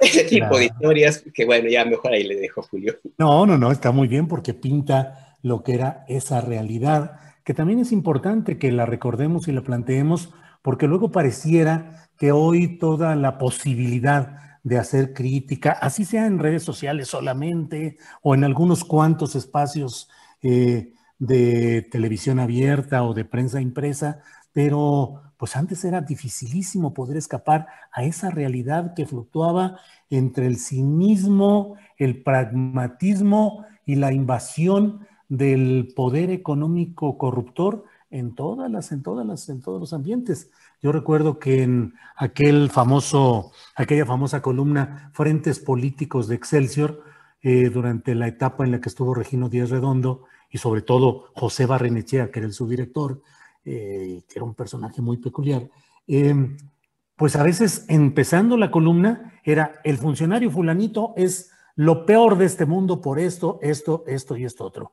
Y a media columna o al final, otro párrafo grandote diciendo, este el personaje, el mismo, es grandioso, trabajador, cumplido, porque era una pelea de chayos, el que había entrado primero y cuando llegaba a revisión y ya se había ido el columnista o la columnista, entraban otros y avisaban al personaje, al jefe de prensa, y le decían, no, no, no, ahí cámbiale, acomódale, y salía la misma, la misma, el mismo chorizo de columna con versiones distintas, porque finalmente eran sobres o dinero eh, subterráneo distinto. Pero bueno, eh, Arturo Cano, Arturo Cano, hay otro tema que me parece que es interesante. El, hoy el Rosa Isela Rodríguez, la secretaria de Seguridad Pública en el gobierno federal, dijo que gobiernos de Peña Nieto y de Calderón tenían 31 contratos con empresas vinculadas a NC, NSO Group eh, y con Pegasus. ¿Cómo ves ese tema, eh, Arturo Cano, por favor? Pues dio datos muy interesantes, sobre todo porque eh, en la apertura de su informe habló de que NSO Group hizo estas transacciones con, el, con distintas dependencias del gobierno mexicano a través de empresas fachada, ¿no? O sea que también había una eh, simulación desde el arranque y que incluso muchos de estos contratos eh, aparece que se presta eh, un servicio distinto, algo no relacionado con el, con el espionaje. creo que han ido, han ido saliendo más, más y más informes y ha variado la actitud inicial de, del gobierno que parecía que no iba a profundizar, ahora con la decisión presidencial de publicar todos los contratos. Eh, leí por encimita hace un rato ya lo que el informe que, que dio Rosela Rodríguez y ahí veo que falta, no sé si, si, está en una parte que yo no haya visto, ya me dirán ustedes, eh, pues lo que sabemos de que también el, el CISEN y sobre todo la Sedena tenía eh, contratos con esta, con esta compañía, ¿no? Sigue haciendo falta más claridad en esto y también en un examen del, pasado reciente, pero mirando hacia, eh, hacia el futuro o al, presente más bien, eh, eh, revisar o transparentar si este, si este tipo de software sigue siendo utilizado o cuándo se dejó de usar, porque, bueno, este es un, escándalo que, que nos va a traer ocupados largo tiempo, porque somos país campeón mundial en, número de, espiados. Yo, la, mera verdad, dudo mucho de la capacidad de los órganos de inteligencia del Estado mexicano para procesar toda la información de tantas personas espiadas. Este, me, me recuerda eh, eh, me, las risas de algunos dirigentes políticos que han leído su, su ficha del CISEN, este, y han encontrado un montón de errores, exageraciones. Eh, pues es que luego dependían de informantes muy chafitas, ¿no? Al parecer, los órganos de inteligencia del, Estado. Creo que es muy pertinente el llamado que han hecho organizaciones de defensores y de, y de, periodistas en el sentido de que es preciso que este tema de Pegaso sea esclarecido completamente porque eh, todo este número de personas espiadas durante el, eh, el sexenio de Peña Nieto, eh, esta práctica de espiar a esta gran cantidad de personas no puede verse eh, aislada de lo que ocurrió durante ese periodo que fueron los asesinatos de un gran, de decenas de periodistas y defensores de derechos humanos, muchos de ellos que estaban siendo espiados por el propio, por el propio gobierno. Entonces creo que ahí todavía falta que, eh, que se ahonde en las investigaciones y que este gobierno esté dispuesto a, a esclarecer toda la información acerca de esta de este software Pegasus y de otras herramientas parecidas que se hayan utilizado o se estén utilizando. Bien, gracias Arturo. Sobre este mismo tema, eh, Juan Becerra Costa, eh, pues esos contratos de los que ha hablado hoy la secretaria Rosa Isela Rodríguez. Me parece, Julio, no sé ustedes qué opinen, que estamos muy inmersos en una situación escandalosa de espionaje en donde nos más nos estamos constriñendo a ver a quienes sabemos que espiaron. Y aquí yo me pregunto a quiénes más espiaron y con qué intenciones y hasta dónde fueron. Voy a llegar ahí, pero si les parece, me gustaría hacer un poquito, poquito de historia. Tenemos esos 31 contratos relacionados a Pegasus, adquiridos durante los sexenios de Felipe Calderón y de Peña Nieto, 1.970 millones de pesos se gastaron, nada más para la compra y el mantenimiento de este software y para las bases de datos, ¿no? Bueno, y aquí, paréntesis, se quejan del gasto de la consulta popular, que ojalá podamos hablar de ella, ¿no? Pero en fin, no es un tema nuevo. Históricamente los gobiernos de México y del mundo entero han tenido instituciones encargadas de espiar a sus rivales o, o a quienes consideran que podrían serlo o estar en contacto con quienes podrían serlo. Y en algunos casos, como sucede con los periodistas, se llega a convertir en un asunto rutinario. Antes era más evidente, ¿no? O sea, rápido les cuento que pues hijo y nieto de periodista, de niño yo levantaba el auricular del teléfono en casa, de esos viejos aparatos de disco, e inmediatamente se escuchaba un clic, segunditos después, con su respectiva interferencia, indicativo de que alguien comenzaba a grabar la conversación. Pues que en mi caso acaba de hacerse a los segundos de que la iniciaba, pues a quién le interesa escuchar la conversación de un niño, ¿no? Aunque sea con la secretaria de su padre para preguntarle si estaba su papá en la oficina y para luchar también para saber cómo estaba. Entonces ahí dejaban de grabar era evidente porque la interferencia se iba, momento en el que yo le avisaba a mi padre para que pudiera dar indicaciones sobre alguna cobertura.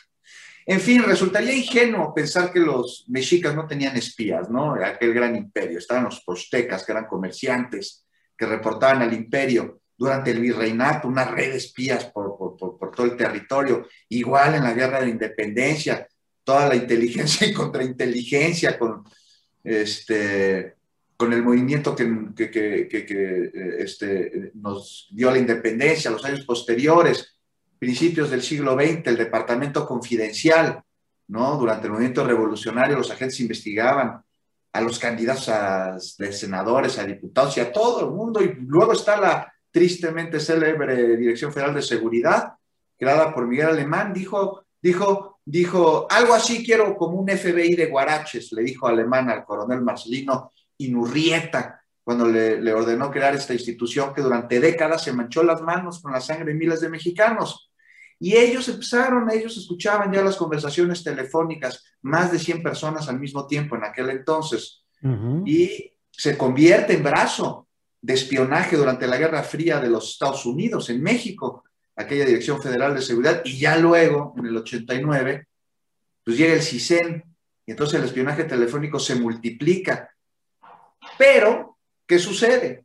El espionaje de la delincuencia es más eficiente e incluso utiliza las herramientas y las tecnologías del Estado a través de sus topos. Y ya vamos entrando más en materia, porque ya vimos que el papá de todos ellos es García Luna. Entonces, no es de extrañarnos que existan contratos en los que se involucra el gobierno de Calderón con la empresa creadora del software Pegasus a través de estas empresas fachadas con las que simulaban sus porquerías. 31 contratos durante Calderón y Peña. Lo insisto, a mí no me extraña, no es, no es de extrañarnos. Gobiernos corruptos, asesinos, pues requieren de este tipo de tecnología para poder operar. Y sabemos que se espió a periodistas, sabemos que se espió a políticos, porque han denunciado, porque incluso los periodistas son quienes más han investigado, mucho más que la fiscalía. Pero aquí lo que no sabemos es para qué más se utilizó Pegasus. O sea, no sabremos, no sabemos a qué grupos delincuenciales espiaron bien a bien, cosa que es de esperarse y que podría justificar la compra de este software.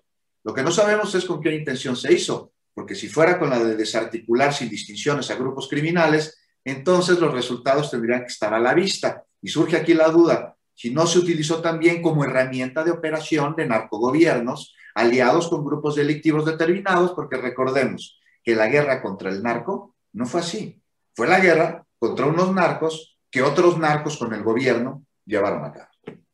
Bien, gracias. Juan Becerra Costa. Eh, Alberto Nájar, sobre este tema del espionaje y de los contratos eh, a las empresas proveedoras de estos sistemas en los gobiernos de Calderón y de Peña Nieto.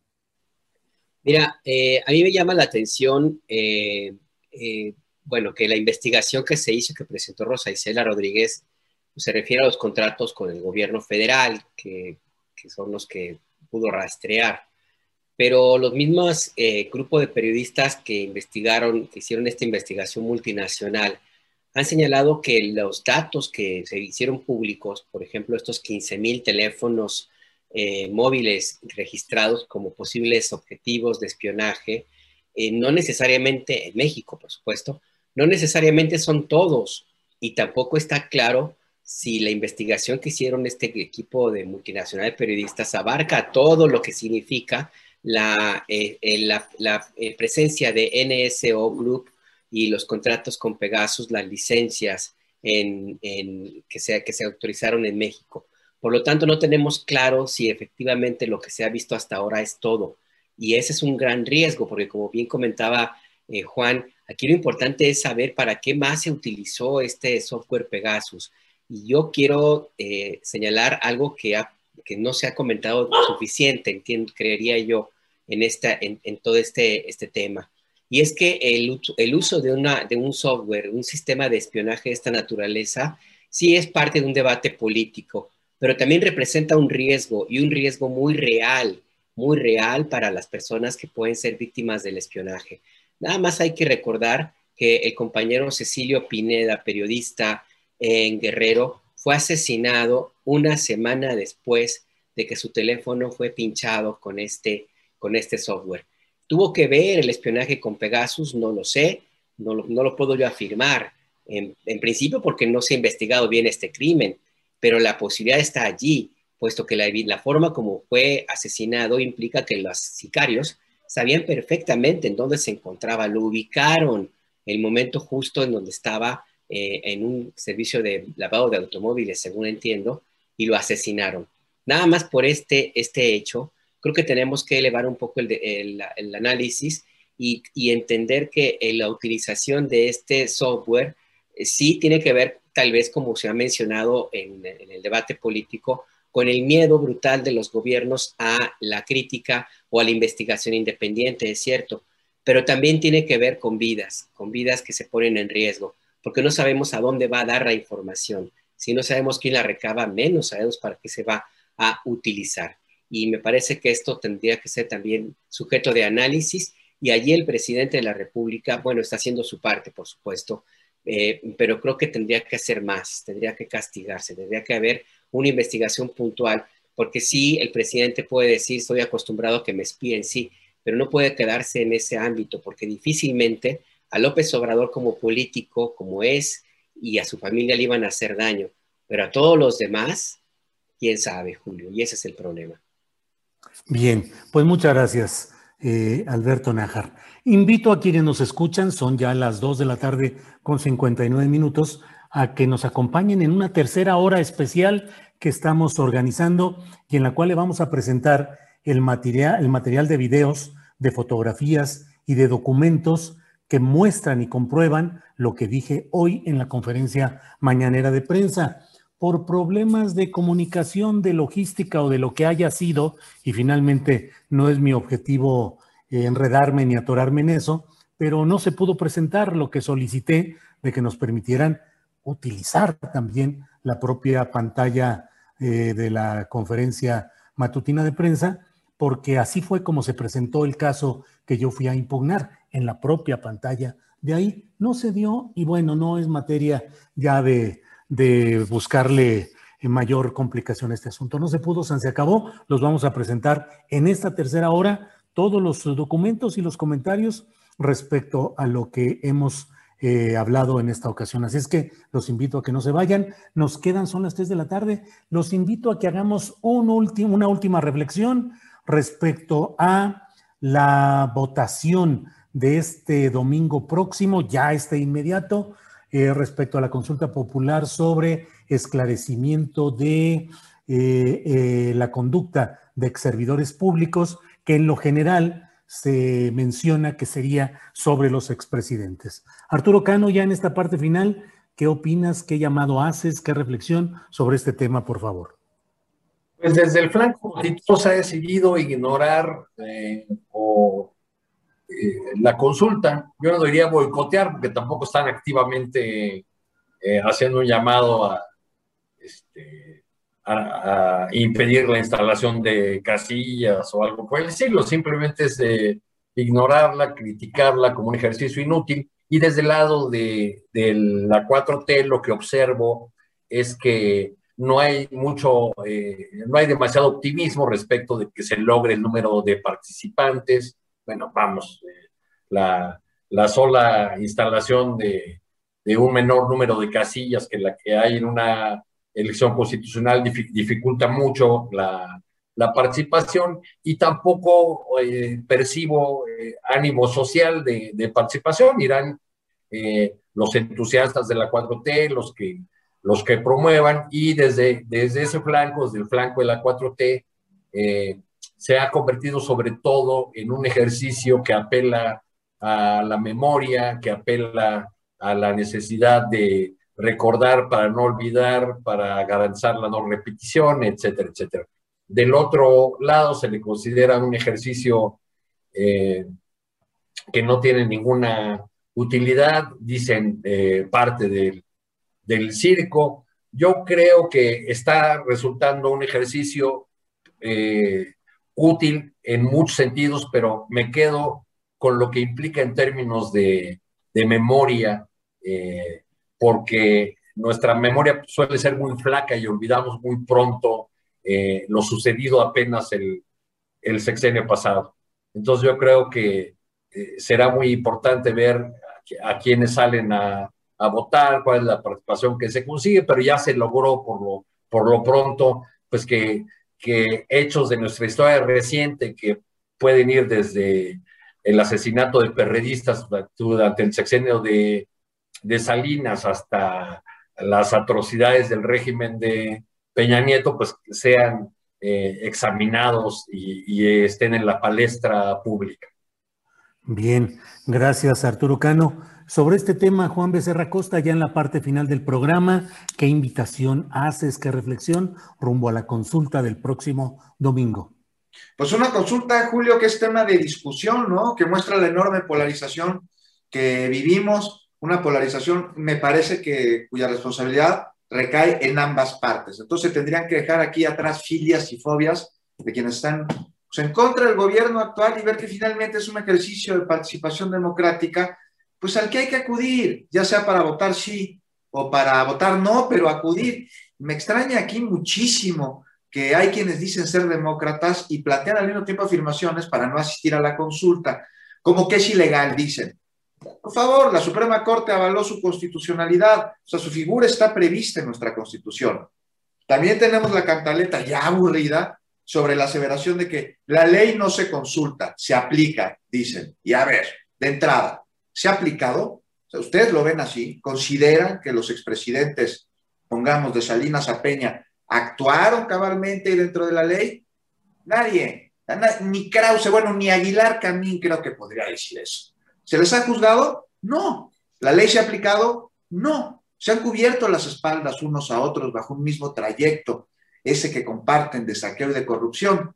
Y además que creen, la ley sí se consulta y se hace a través de parlamentos abiertos y de audiencias ciudadanas. Y esta consulta es un medio de democracia participativa, que es costosa. A ver, costoso Pegasus. Y el dinero para llevar la consulta, este, el primero de agosto está previsto en el presupuesto de ingresos de la federación y en los gastos ordinarios del Instituto Nacional Electoral. O sea, costosas las Harley Davidsons que usan en el INE para mensajería o los sueldos, los viáticos de sus consejeros, esos sí son costosos.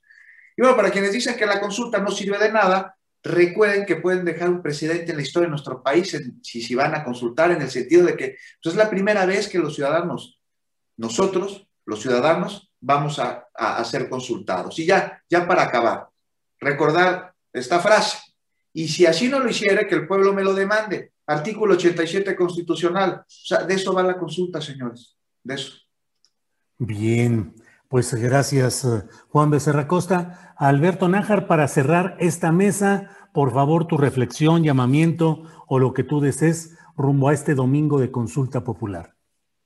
Yo creo que lo importante es que quienes nos hacen favor de acompañar este programa, Julio, eh, entiendan y se den cuenta de la importancia de que es un ejercicio ciudadano, que es un ejercicio que va más allá de la politiquería y de los malos o buenos deseos.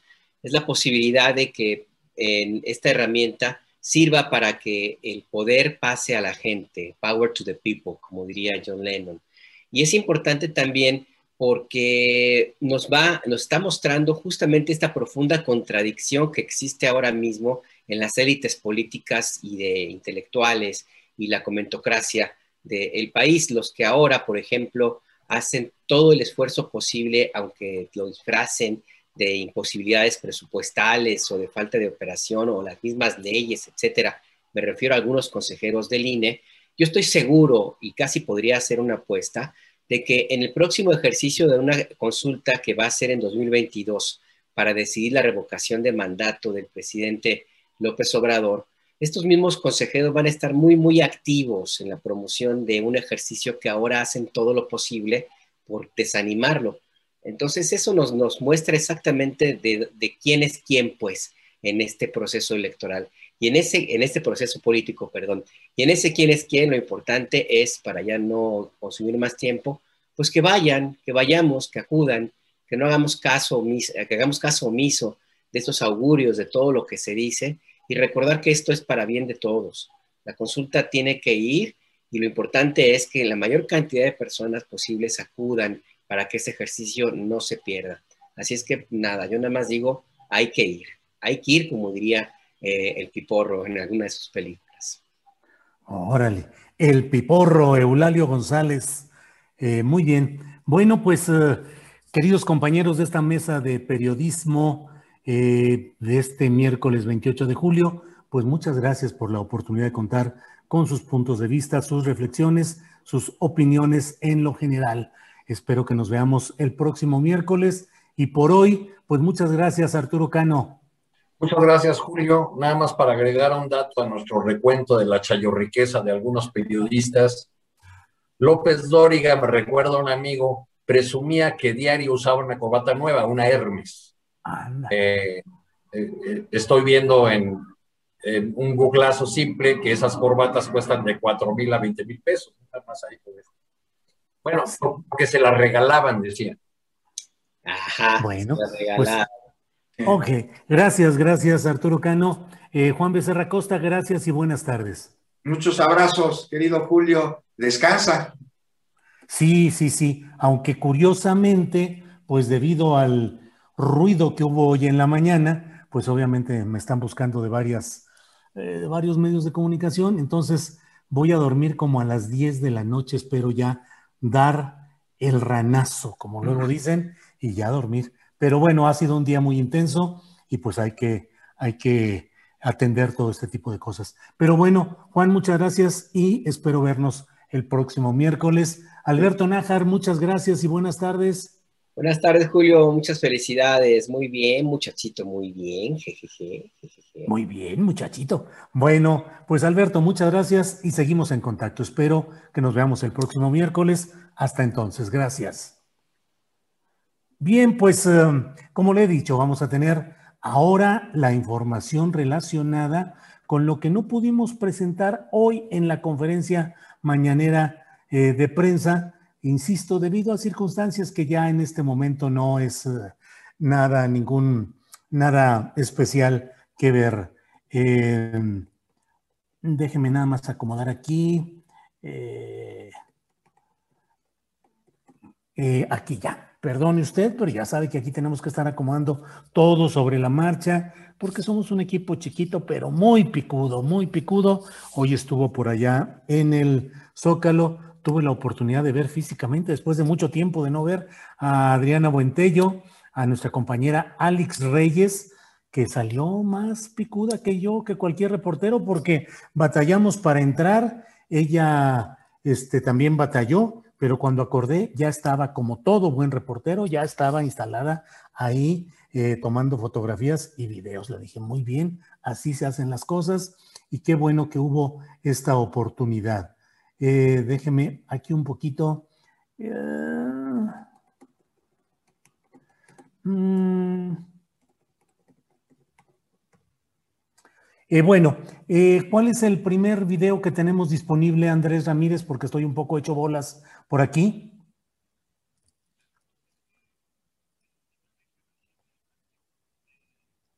El de y llegamos a la conclusión. Muy bien, muy bien. Es este, es este, sí, ya. Perdone usted aquí que estemos al aire exhibiendo nuestras formas organizativas, pero bueno, así es todo esto. Mire usted, en el momento hoy, en la conferencia mañanera, dije acerca de cómo hace dos años el empresario Carlos López Medina, el comandante en jefe del proyecto de las cañadas, hace dos años dijo lo que estaban planeando y lo que estaban haciendo. Esto fue en una conferencia de prensa que se realizó en las instalaciones del Instituto Municipal de Planeación de San Luis Potosí.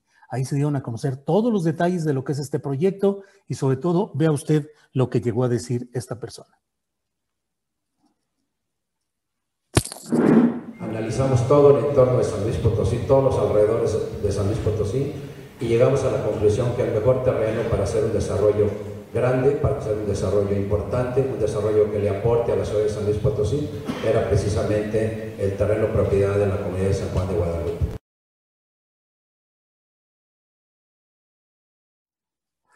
Bueno, pues eh, así, así tranquilamente, hoy en la mañanera lo que dije fue que ese 28 de agosto de 2019 Carlos López Medina en el Instituto Municipal de Planeación de San Luis Potosí mostró los detalles del proyecto Las Cañadas, 29 mil lotes para residencias que albergarían unas 140 mil personas. Un ambicioso proyecto a desarrollar en 2.068 hectáreas. Son las 1.805 de las que hablamos, más otras que se añadieron, de las cuales 100 van a ser para la Universidad Autónoma de San Luis Potosí. Ya ve que en estos proyectos suele invitarse a especialistas de universidades para que den pues el punto de vista técnico positivo y luego le ceden al TEC de Monterrey, a la, a la, UNAM, a la Autónoma de San Luis Potosí, espacios para que puedan poner ahí sus instalaciones. Bueno, pues eso sucedió.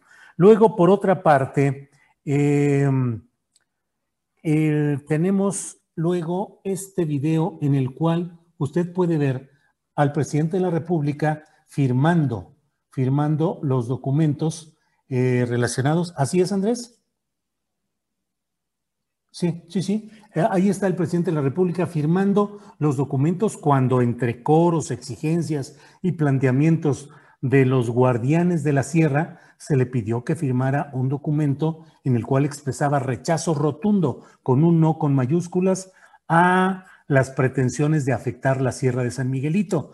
También ahí se señala en ese escrito que se tiene conocimiento de que el empresario Carlos López Medina está desarrollando un proyecto que pretende instalarse ahí en esos lugares eh, de necesaria protección ecológica. Veamos este video.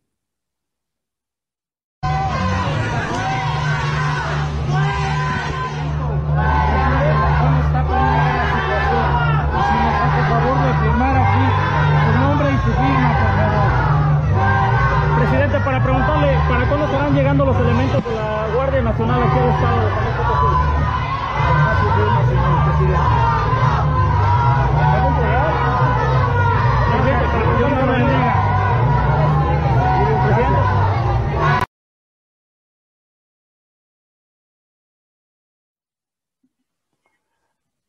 Bueno, pues ya estamos aquí, ya estamos aquí de nuevo. Y mire, está este documento, este documento en el cual se señala pues el pago que se hizo para estos, eh, eh, para los eh, comuneros a los que se les dice que son socios de este proyecto.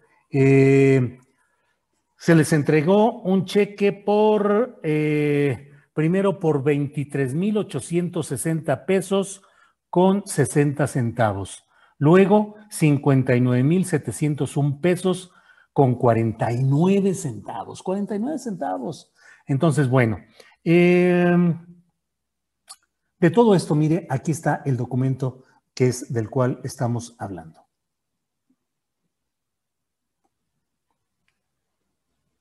Bien, ahí lo puede usted ver ese es el detalle de lo que, de lo que estamos hablando, precisamente de cómo se ha ido invirtiendo, que es el mismo modus operandi que se tiene en todos lados.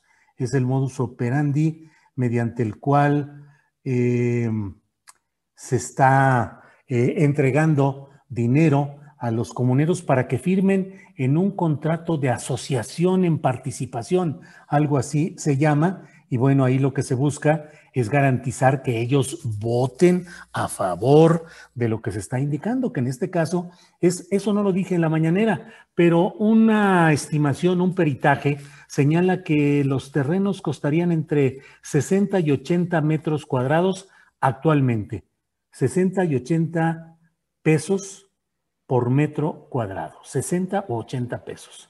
Y cuando esté ya urbanizado y cuando esté listo para su lotificación, se venderán entre 15 y 20 mil pesos ese tipo de predios. Así es que, pues sí, se les da dinero a los eh, comuneros, pero de otra, con otro sentido.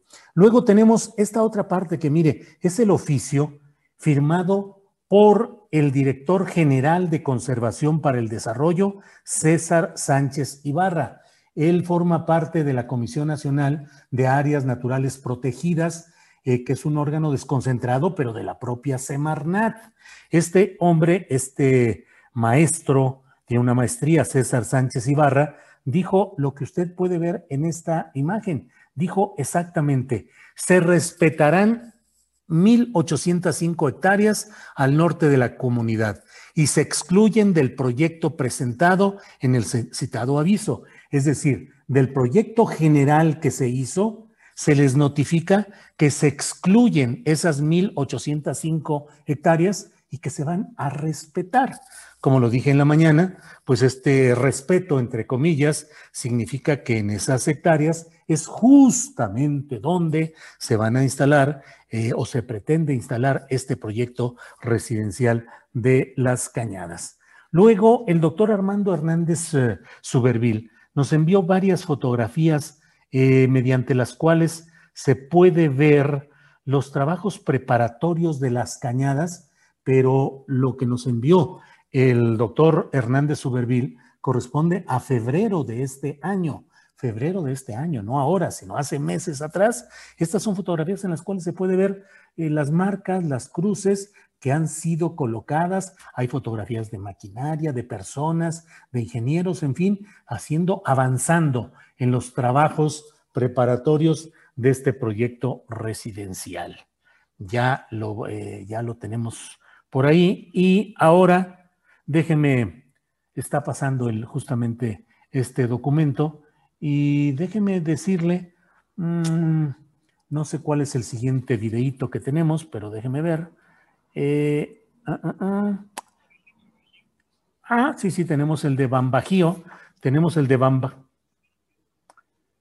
Sí, tenemos el de Bambajío. Mire, en este documento se ve, aunque está con un círculo rojo arriba tachado para que no se vea el número de, cheque, el movimiento de quien recibió ese dinero, porque obviamente así lo descubrirían, y sépase que en el contrato que hicieron firmar a los comuneros se establece que mm, tiene una, una, cláusula de secrecía para que no se pueda dar ninguna información de los convenios, los términos, las cláusulas de ese tipo de contratos. Se establece explícitamente en una cláusula de los contratos. Y por otra parte, se les dice que si por alguna causa se cae este negocio o este proyecto, ellos tendrán que resolver, eh, devolver los adelantos económicos que ya les hubieran entregado. Mire, aquí vemos este documento que fue entregado y que comenzó a entregarse el dinero y a recabarse estos recibos al otro día de la asamblea en la cual se dio ya un visto bueno a esa eh, respeto o exclusión de las 1.805 hectáreas. Aquí está el documento que puede usted ver en estos términos.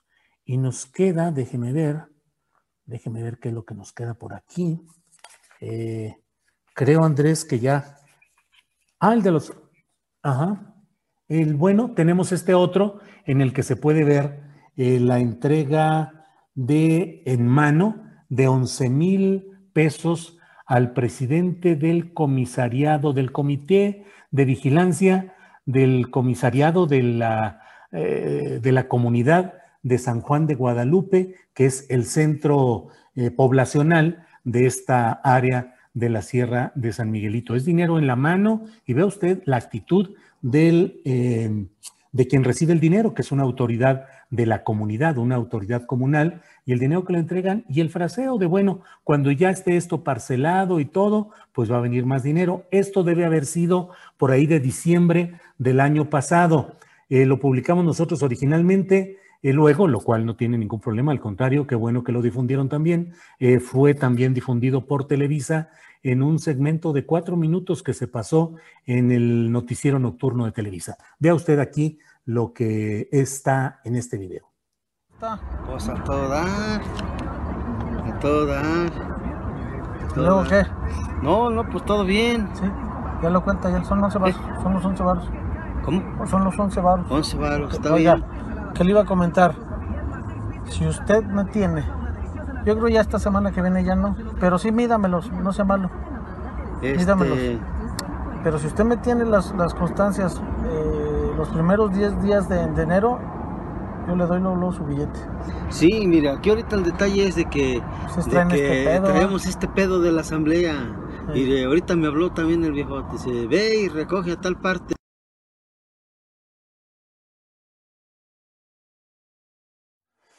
Bien, pues entre otras cosas está todo esto. Y mire usted, aquí tenemos eh, una, eh, una postura de los propios comuneros de San Luis Potosí, eh, de activistas y de otros personajes respecto a lo que hemos estado señalando. Andrés Ramírez está ahorita ya pasando en la pantalla. Este. Sí, es donde dice. Sí. Sí, lo que dijo el periodista Julio Hernández no es mentira. Nosotros reiteramos su dicho. El acto, y el dicho es el acto de barbarie que se hizo en Cerro de San Pedro y ahora se pretende en la Sierra de San Miguelito es exactamente igual. Esto lo eh, plantearon los propios activistas de los Guardianes de la Sierra en respuesta a esa manera en la que se me quiso a mí eh, responsabilizar como una mentira el que yo dijese que está, es equiparable lo que sucede en, eh, en eh, San Juan de Guadalupe con lo que se aprobó en eh, Cerro de San Pedro en San Luis Potosí, porque igual fue asambleas de los ejidatarios, asambleas comunales, la comunidad es la que quiere, la comunidad va a tener empleo, estamos generando desarrollo económico, es una inversión que no va a causar ningún daño, se va a respetar todo, la ecología, la flora, la fauna, el agua, y lo que hubo en Cerro de San Pedro fue una catástrofe ecológica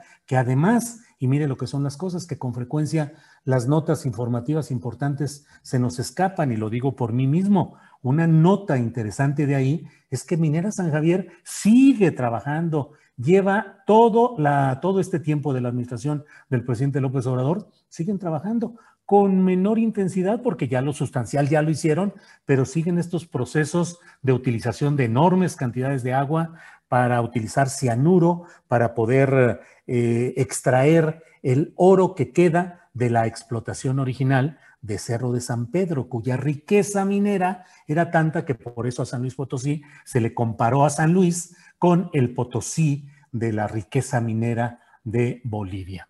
Eh, entonces, bueno, pues eh, tenemos esta información, nos falta, y, mire, hay este, hay este dato que es muy interesante.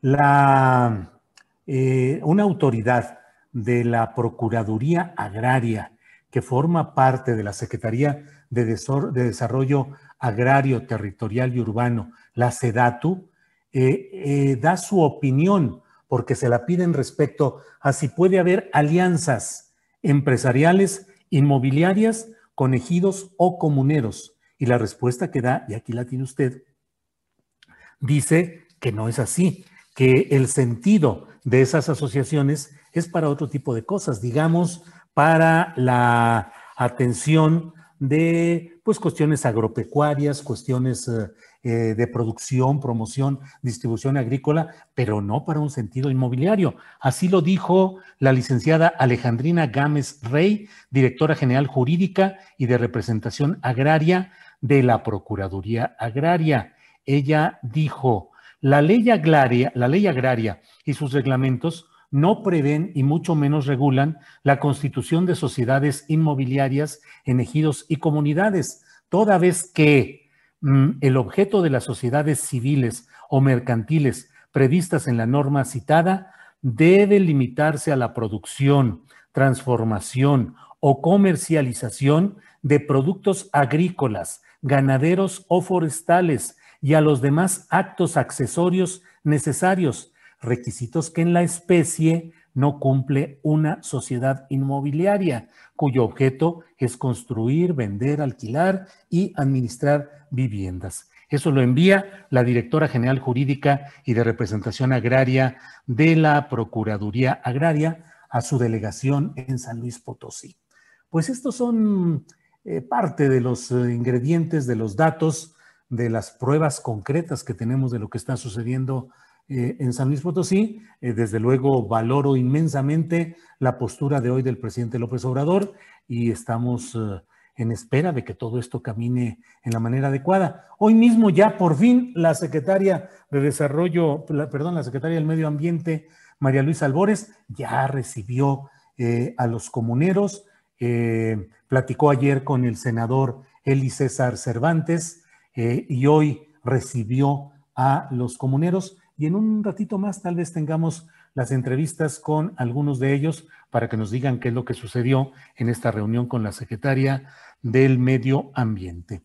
En fin, pues eh, eh, es una lástima que todo esto que hemos mostrado aquí no se hubiese podido pasar en la pantalla de la mañanera, pero finalmente lo importante es lo que sucedió y con ese, eh, con esa satisfacción periodística nos quedamos. Pero lo que haya que, si alguien pone en tela de duda lo que hemos dicho, aquí están las pruebas. No las pudimos presentar en la mañanera, pero aquí están disponibles.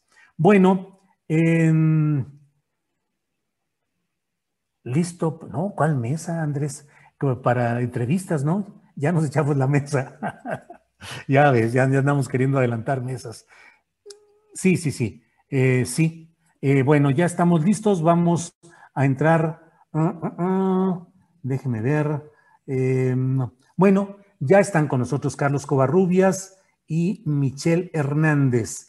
Eh, van a hacer todo lo posible porque eh, podamos tener comunicación. Están en un restaurante de esos eh, donde hay mucho movimiento y música de fondo. Ya están y los saludo. Mm, Carlos Covarrubias y Michelle Hernández, buenas tardes. ¿Qué tal, Julio? Buenas tardes.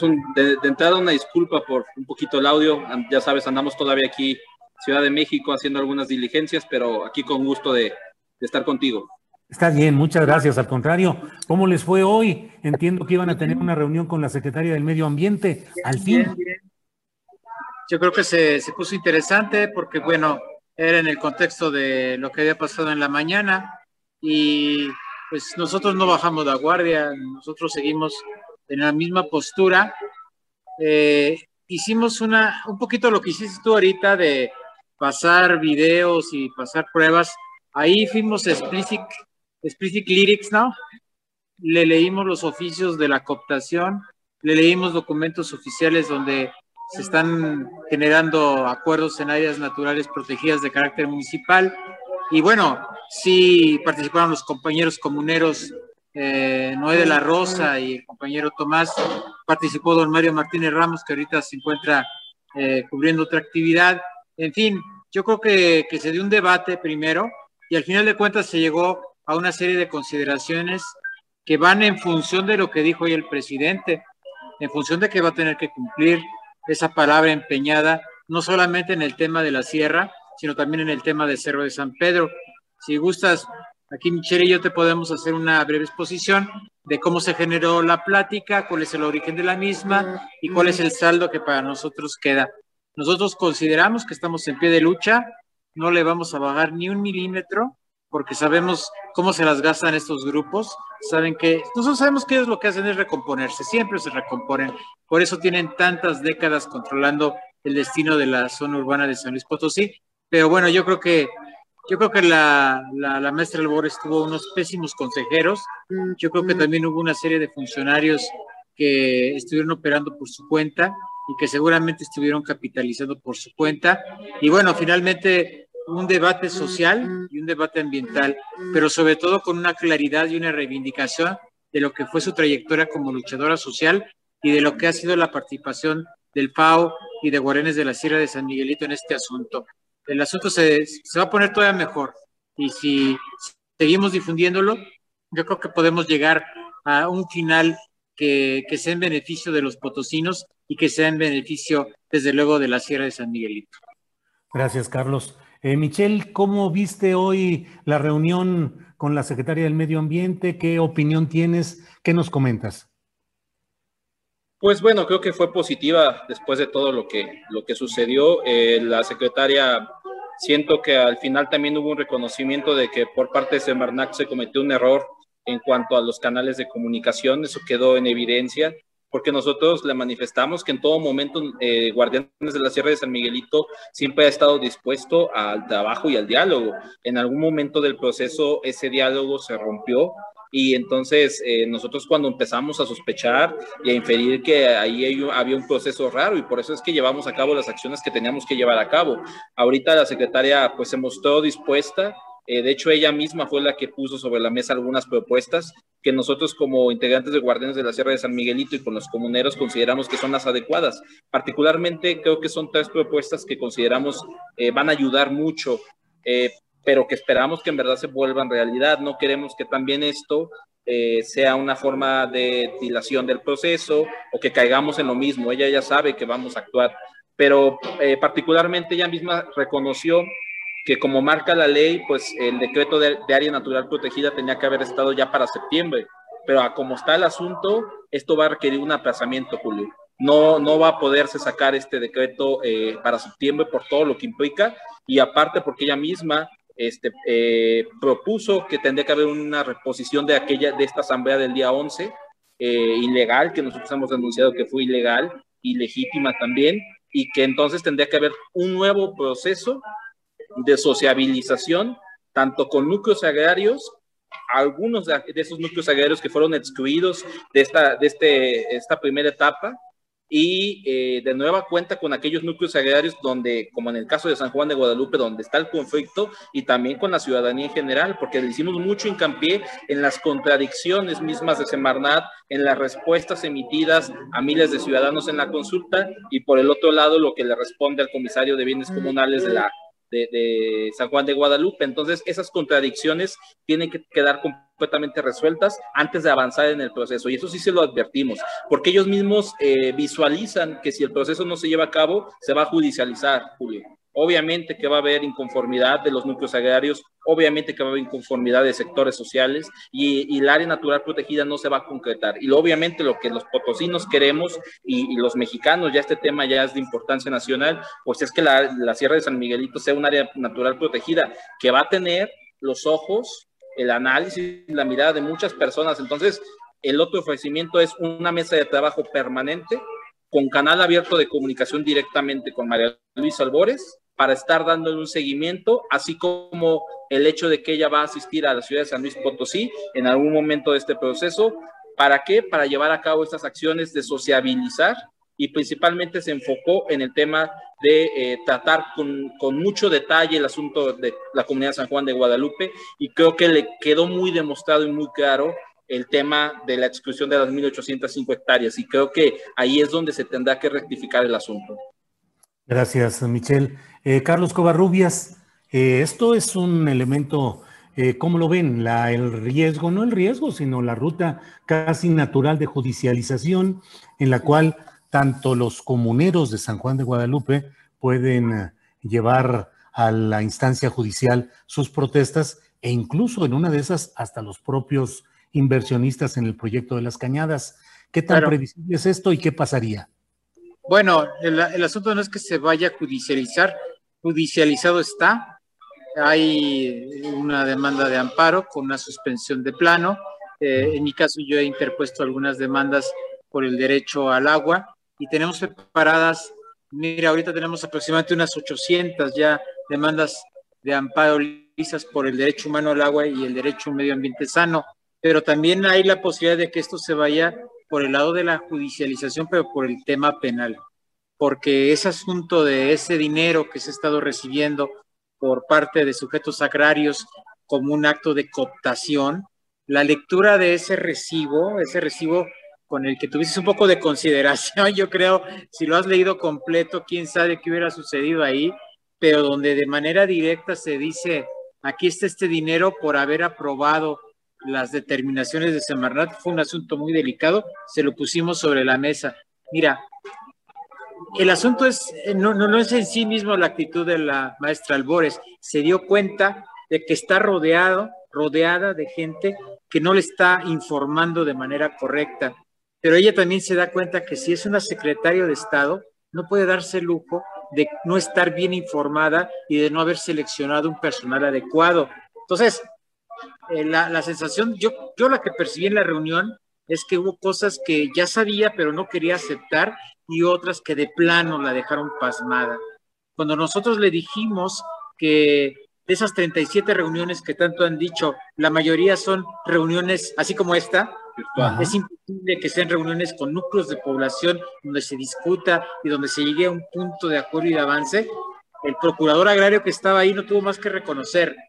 Cuando se le dijo que era una, que el proyecto se encontraba en un área que ya tenía protección por parte del Plan de Desarrollo Urbano Municipal del 2003 y que quedó claro que era una zona de recarga del acuífero, ella también reconoció que era esa circunstancia. Y un punto que también eh, el presidente tampoco contestó muy claro el día de hoy, que fue esa, esa, esa denuncia sobre el tema del Cerro de San Pedro. Es decir, a ver, cierto o no, que no se ha hecho nada. Entonces ahí ella, ella determinó armar inmediatamente una comisión que estudie el tema de la remediación, que para nosotros no es nada más la remediación, es el castigo a los que fueron responsables de, eh, del desastre ambiental. Y le explicamos con, con detalle para nosotros por qué es el mismo patrón de comportamiento en, en cuanto a la instauración del trabajo del proyecto Cañadas con respecto al de Cerro San Pedro, el agua, eh, comunidades cooptadas, eh, corrupción, eh, violaciones a normatividad ambiental y del agua, se lo pusimos clarito, clarito.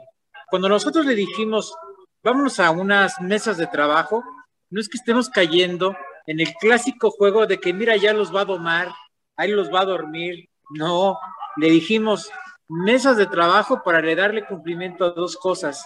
El compromiso del presidente que hizo en Cerro de San Pedro en el año 2008 de castigar a los responsables de la devastación ambiental y dos, cumplimiento al compromiso presidencial realizado el día de hoy de que no se permitirá proceso inmobiliario Cañadas las mesas de trabajo que van a llevar a eso. No las mesas de trabajo para darnos vueltas y para que el día de mañana, en el avatar de este asunto agrario, ambiental y social, nos salgan con que siempre mi mamá dijo que sí, que siempre sí va a haber boda entre territorio e inversionistas. Eso se lo dejamos muy claro. Y entonces, ¿qué vamos a hacer? Pues a, llamar a la ciudad, llamar a, a, los académicos, llamar a los movimientos sociales llamar a la gente que esté preocupada por este tema ambiental para que le entren con todo a una recomposición de la consulta. Es decir, se tiene que recomponer para que no sean cientos, sino sean miles y miles de personas para que intervengan. Esto es parte de lo que se discutió y de lo que se acordó. Es decir, dijimos, si dialogamos bajo esta premisa, a cumplir dos compromisos claritos y a incorporar a San Luis Potosí como un todo al debate del futuro de la sierra. Bien, gracias. Eh, Michelle, eh, dice Carlos que hay que reorganizar y hay que buscar la agrupación y la, actividad de la gente que está en contra de este proyecto. Eh, va a haber que, bueno, sé que apenas las cosas están apenas sucediendo con una velocidad rápida, pero eh, ¿es previsible o está en el camino que se trate de propiciar una mayor organización social de resistencia a la eventualidad de, del proyecto inmobiliario en, en la Sierra de San Miguelito? Ese es, el, ese, es el, objetivo, Julio. De hecho, desde antes nosotros ya, ya habíamos este, socializado con, con otros sectores, convocado a reuniones ciudadanas ya llevamos al menos dos semanas realizando reuniones eh, para invitar a más gente y para empezar a planear un calendario de actividades y acciones contundentes. Ya tenemos planeadas algunas acciones, dentro de las cuales ahora se va a sumar todo este tema de los acuerdos que surgieron el día de hoy en la reunión con María Luisa Albores, pero que este tema lo que va encaminado es precisamente a fortalecer el tejido de organización y eh, a involucrar a más, personas, porque yo creo que lo de hoy también es importante Destacar que se reconoció que el proceso de consulta y sociabilización de todo este proceso para el, decreto de, área natural protegida ha sido deficiente por parte de Semarnat y que ha sido la sociedad civil la que le ha entrado al quite porque hemos sido nosotros los que hemos socializado, los que hemos hecho materiales, los que hemos hecho trípticos, videos y toda una serie de estrategias para que la gente sepa lo que se está discutiendo. La Semarnat ha sido misa en ese sentido y ahora nos toca reforzar ese proceso, pero ahora también que Semarnat haga su labor y que en verdad no tenemos ninguna prisa, Julio. Creo que este tema es de tal importancia y tal envergadura que no tenemos ninguna prisa con que el, el proceso se lleve a cabo como debe de ser que la sociedad potosina participe, número uno, que se informe, que participe, se involucre y que este decreto de natural protegida sea el más eh, contundente, el más transparente que, que, ha habido en los últimos tiempos. Creo que está en juego la credibilidad de la cuarta transformación, el compromiso presidencial y nosotros como organizaciones ciudadanas ya estamos en eso. Desde hoy en la tarde que regresemos a Ciudad, a Ciudad de San Luis Potosí. El día de mañana ya estaremos llevando a, cabo eh, asambleas y reuniones para informarle a los compañeros, porque hay muchos compañeros que ahorita están esperando que les socialicemos qué fue lo que sucedió y estaremos haciéndolo y reforzando las estrategias. Entonces, oportunamente vamos a estar informando de cómo se va a aterrizar estas mesas de trabajo y las acciones que vamos a estar llevando a cabo. Tenemos acciones planeadas, acciones de manifestaciones eh, pacíficas, artísticas, recorridos en la zona. El chiste es que eh, se, el espacio de la Sierra de San Miguelito, la Cañada del Lobo, se reactive con participación ciudadana y social. Muy bien, Michelle, muchas gracias. Gracias por la información y los comentarios y el contexto. Carlos Covarrubias, pues muchas gracias. Gracias por eh, aceptar esta llamada y por darnos información de lo que está sucediendo, a reserva de lo que quieras agregar, Carlos Covarrubias. Primero que nosotros el movimiento, nos ofrecemos de testigos. Si tú quieres abrir alguna controversia por la calumnia de que fuiste objeto, nos ofrecemos de testigos de que tu dicho es cierto, porque Julio Hernández no miente, así que pues a darle, ¿no? A darle hasta que desmientan la desmentida. Estamos bien puestos, no somos ingenuos, ¿eh? Ni vamos a caer en el juego mediatizador de las causas, ya no la sabemos. Nosotros, nosotros creemos en nosotros, creemos en, esta presión generada a través de este medio de comunicación de ti como, como, una persona solidaria con la causa social y un llamamiento a todos los movimientos sociales y a los medios de comunicación que se reivindican como el tuyo, libres y democráticos y abiertos, para que utilicemos estos canales para que estos temas se posicionen como debe de ser ahí en la mañanera y ahí donde sea necesario. Bien, pues muchas gracias a los dos, Michelle, Carlos. Eh, saludos a los eh, eh, compañeros que vinieron desde San Luis Potosí y que ya más tarde estarán de regreso hacia aquella ciudad, representantes de movimientos y de organizaciones de San Luis Potosí. Así es que gracias y seguiremos en contacto. Saludos, Julio. Nos vemos. Gracias. Hasta luego. Gracias a ambos. Bien, pues eh, esto es lo que hemos querido decirle en relación con el tema de la Sierra de San Miguelito. Pero bueno, vamos con más información. Nuestra compañera Adriana Buentello tiene otras eh, notas y otra información y otros asuntos relevantes de este día. Adriana Buentello, que ya debe estar por ahí, lista para entrar con esta parte. Adriana, adelante, por favor. Gracias, Juli. Para ya cerrar eh, con esta transmisión especial, Julio, pues comentarles que el canciller Marcelo Ebrard se reunió con el expresidente de Bolivia, Evo Morales, durante su visita a Perú, donde asistió en representación del presidente Andrés Manuel López Obrador para participar en la ceremonia de posesión de Pedro Castillo. Ebrard saludó al presidente electo y le transmitió buenos deseos de éxito para su gestión al frente del gobierno de Perú. Así lo expresaron las redes sociales tanto del canciller como de la Secretaría de Relaciones Exteriores. Y hoy en la conferencia mañanera, ya lo también comentaban ustedes en la mesa, el presidente eh, López Obrador durante esta conferencia mañanera dijo que el monitoreo en medios que se hace en quién es quién en las mentiras se hace ante la decadencia del periodismo en México. Dijo que no hay un mínimo equilibrio y que todos están atacando su gobierno, salvo, dijo, honrosas excepciones. López Obrador dijo que respetará la libertad de expresión a pesar del odio que generan, pero que ejercerán, eh, su gobierno ejercerá el derecho de réplica. Escuchemos.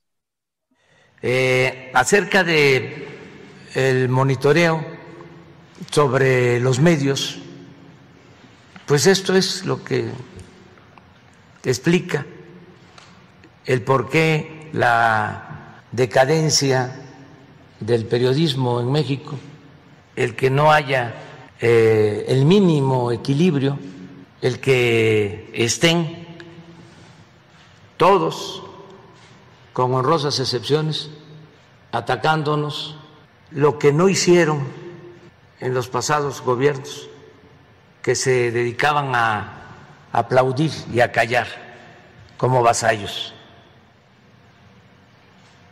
Quiero dejar en claro que aún con esta actitud completamente inmoral que este en vez de informar manipula y pretende incidir en la opinión de la gente, aún con el daño que causan lo tóxico que son todas estas informaciones, el odio que generan, de todas formas vamos a continuar respetando la libertad de expresión, la libre manifestación de las ideas. Solo nos reservamos el derecho a la réplica, el que estemos informándole al pueblo del comportamiento de los medios de información. Vamos a resistir, porque afortunadamente la gente cada vez está más consciente y ya hay muchas formas alternativas de comunicación. Y la noche del 26 y la madrugada del 27 de septiembre de 2014, la Policía Federal, la de Guerrero, la de Iguala, el ejército, pues recibieron la orden de matar a los 43 normalistas de la escuela Isidro Burgos de Ayotzinapa. Esto, de acuerdo con un testimonio de mayo de este año del testigo protegido de la Fiscalía General de la República, conocida como Juan, quien fue miembro del cártel Guerreros Unidos y al cual tuvo acceso el diario Milenio. Y pues a través de las historias de Instagram eh, y luego de recibir formalmente la notificación de las sanciones que le impuso el Instituto Nacional Electoral, el gobernador electo de Nuevo León, Samuel García, dijo que la resolución del INE es ridícula, arbitraria e ilegal. Además, aseguró que el tema ya está ganado y anunció que su esposa Mariana Rodríguez presentará una demanda por propio nombre por violación a sus derechos humanos, su libertad de expresión, cosificación, violencia política eh, de género, entre muchos otros agravios. Julio, pues algo de la información de las, de las últimas horas. Bueno, pues muchas gracias, eh, Adriana, por esta información. Y déjame leer algunos de los... Hoy nos desmonetizaron muy temprano, nos dieron el descontón muy temprano. Yo creo, Adriana, que ya tenemos que cambiarle el nombre a este programa y ponerle los desmonetizados, ya asumirlo casi como, como una, una especie de, pues de consigna o de lo que sea, de lo que sea, pero ahí está. Pero mira, hoy nos llegaron muchos apoyos económicos Voy a ir leyendo muy rápidamente. Marco Antonio Cruz dice, hoy una cátedra de periodismo eh, y lo más importante, se logró evitar el proyecto Las Cañadas y nos envía un apoyo económico que agradecemos. Brian Sabino Ortiz Fuentes, igual, eh, un privilegio escuchar su réplica. Ivonne Rocha, eh, Tevi Latino desde Delaware, César Álvarez, Bere Núñez González, dice, muchas gracias Julio, casi chillo escuchando tu argumentación de verdad lo que tú haces sí es hacer patria. Muchas gracias, Bere Núñez, González, Luis Antonio Herrera, felicidades por el trabajo de todo el equipo, Maríes Mendiola, eh, César Álvarez, Fernando Barrera Gutiérrez, Francisco Gutiérrez Orrantía, déjeme ver si Orrantía o Orrantia, eh, Orquídea Ruiz, eh, dice San Miguelito, sí, fraccionamiento no, no. Gabriel Guzmán, Marcos eh, Marcos Marco, eh, dice, te excediste, hermano, aunque no te guste mi comentario, le das un caldo gordo a los neoliberales. Bueno, recuerde que yo no me metí a ese baile. A mí me metieron hace una semana cuando tres veces, como diría Paquita, la del barrio, tres veces me llamaron mentiroso, tres veces hace una semana. Yo no me metí, de verdad. Ahora sí que déjeme decirle que ni con Carlos Loret ni con Lili Telles ni en este asunto de la mañanera, yo me metí. Ahora sí que, como decía aquel, no choqué, me choqué, me chocaron. Así está esto, yo no me metí, me metieron.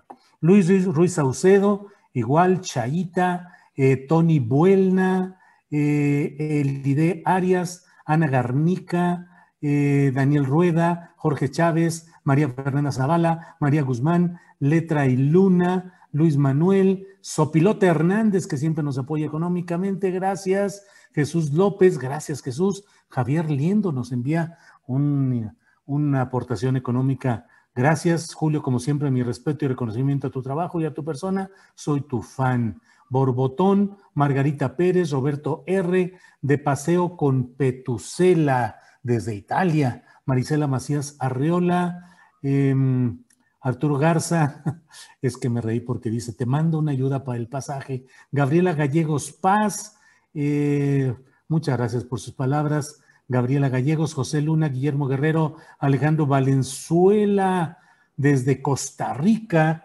Eduardo Tellechea Armenta desde Hermosillo, Diana González, Juan García, Frida Rojas, Ileana Lara, Erix Israel, Marco Antonio Proneda, Soledad López, Pamela F., Soledad López, Aura Flores, Soledad López Leta Paleta, Mercedes Paula Corona, Paula Corona, muchas gracias por sus apoyos económicos que siempre me impactan y siempre agradezco mucho. Gracias Paola Corona, Ale Conde.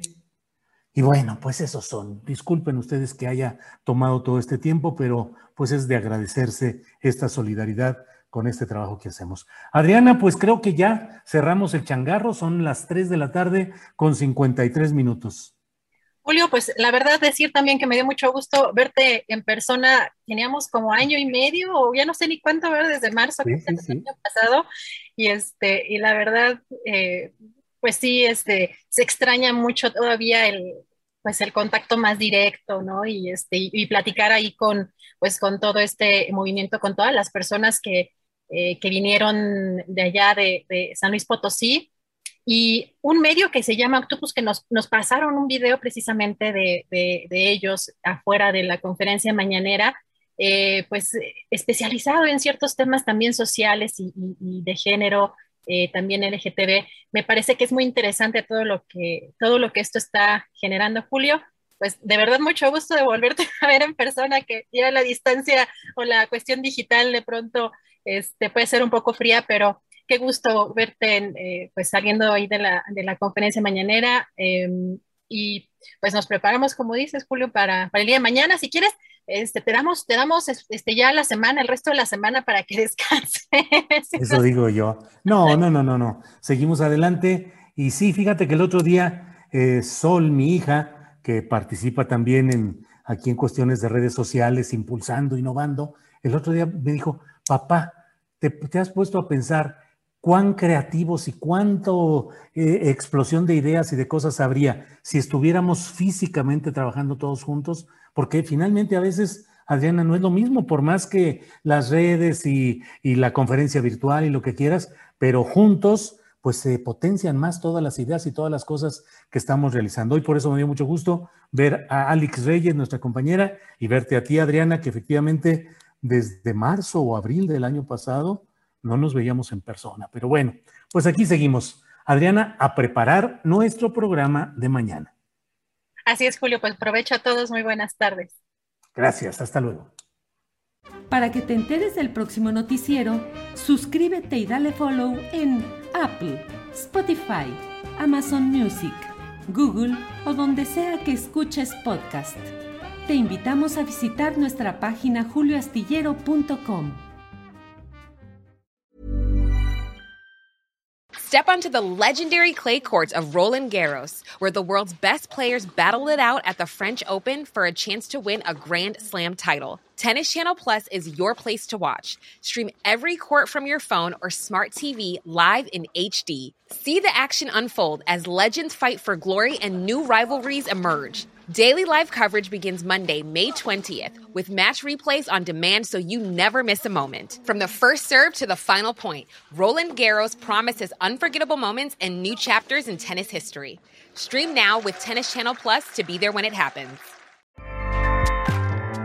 ACAST powers the world's best podcasts. Here's a show that we recommend.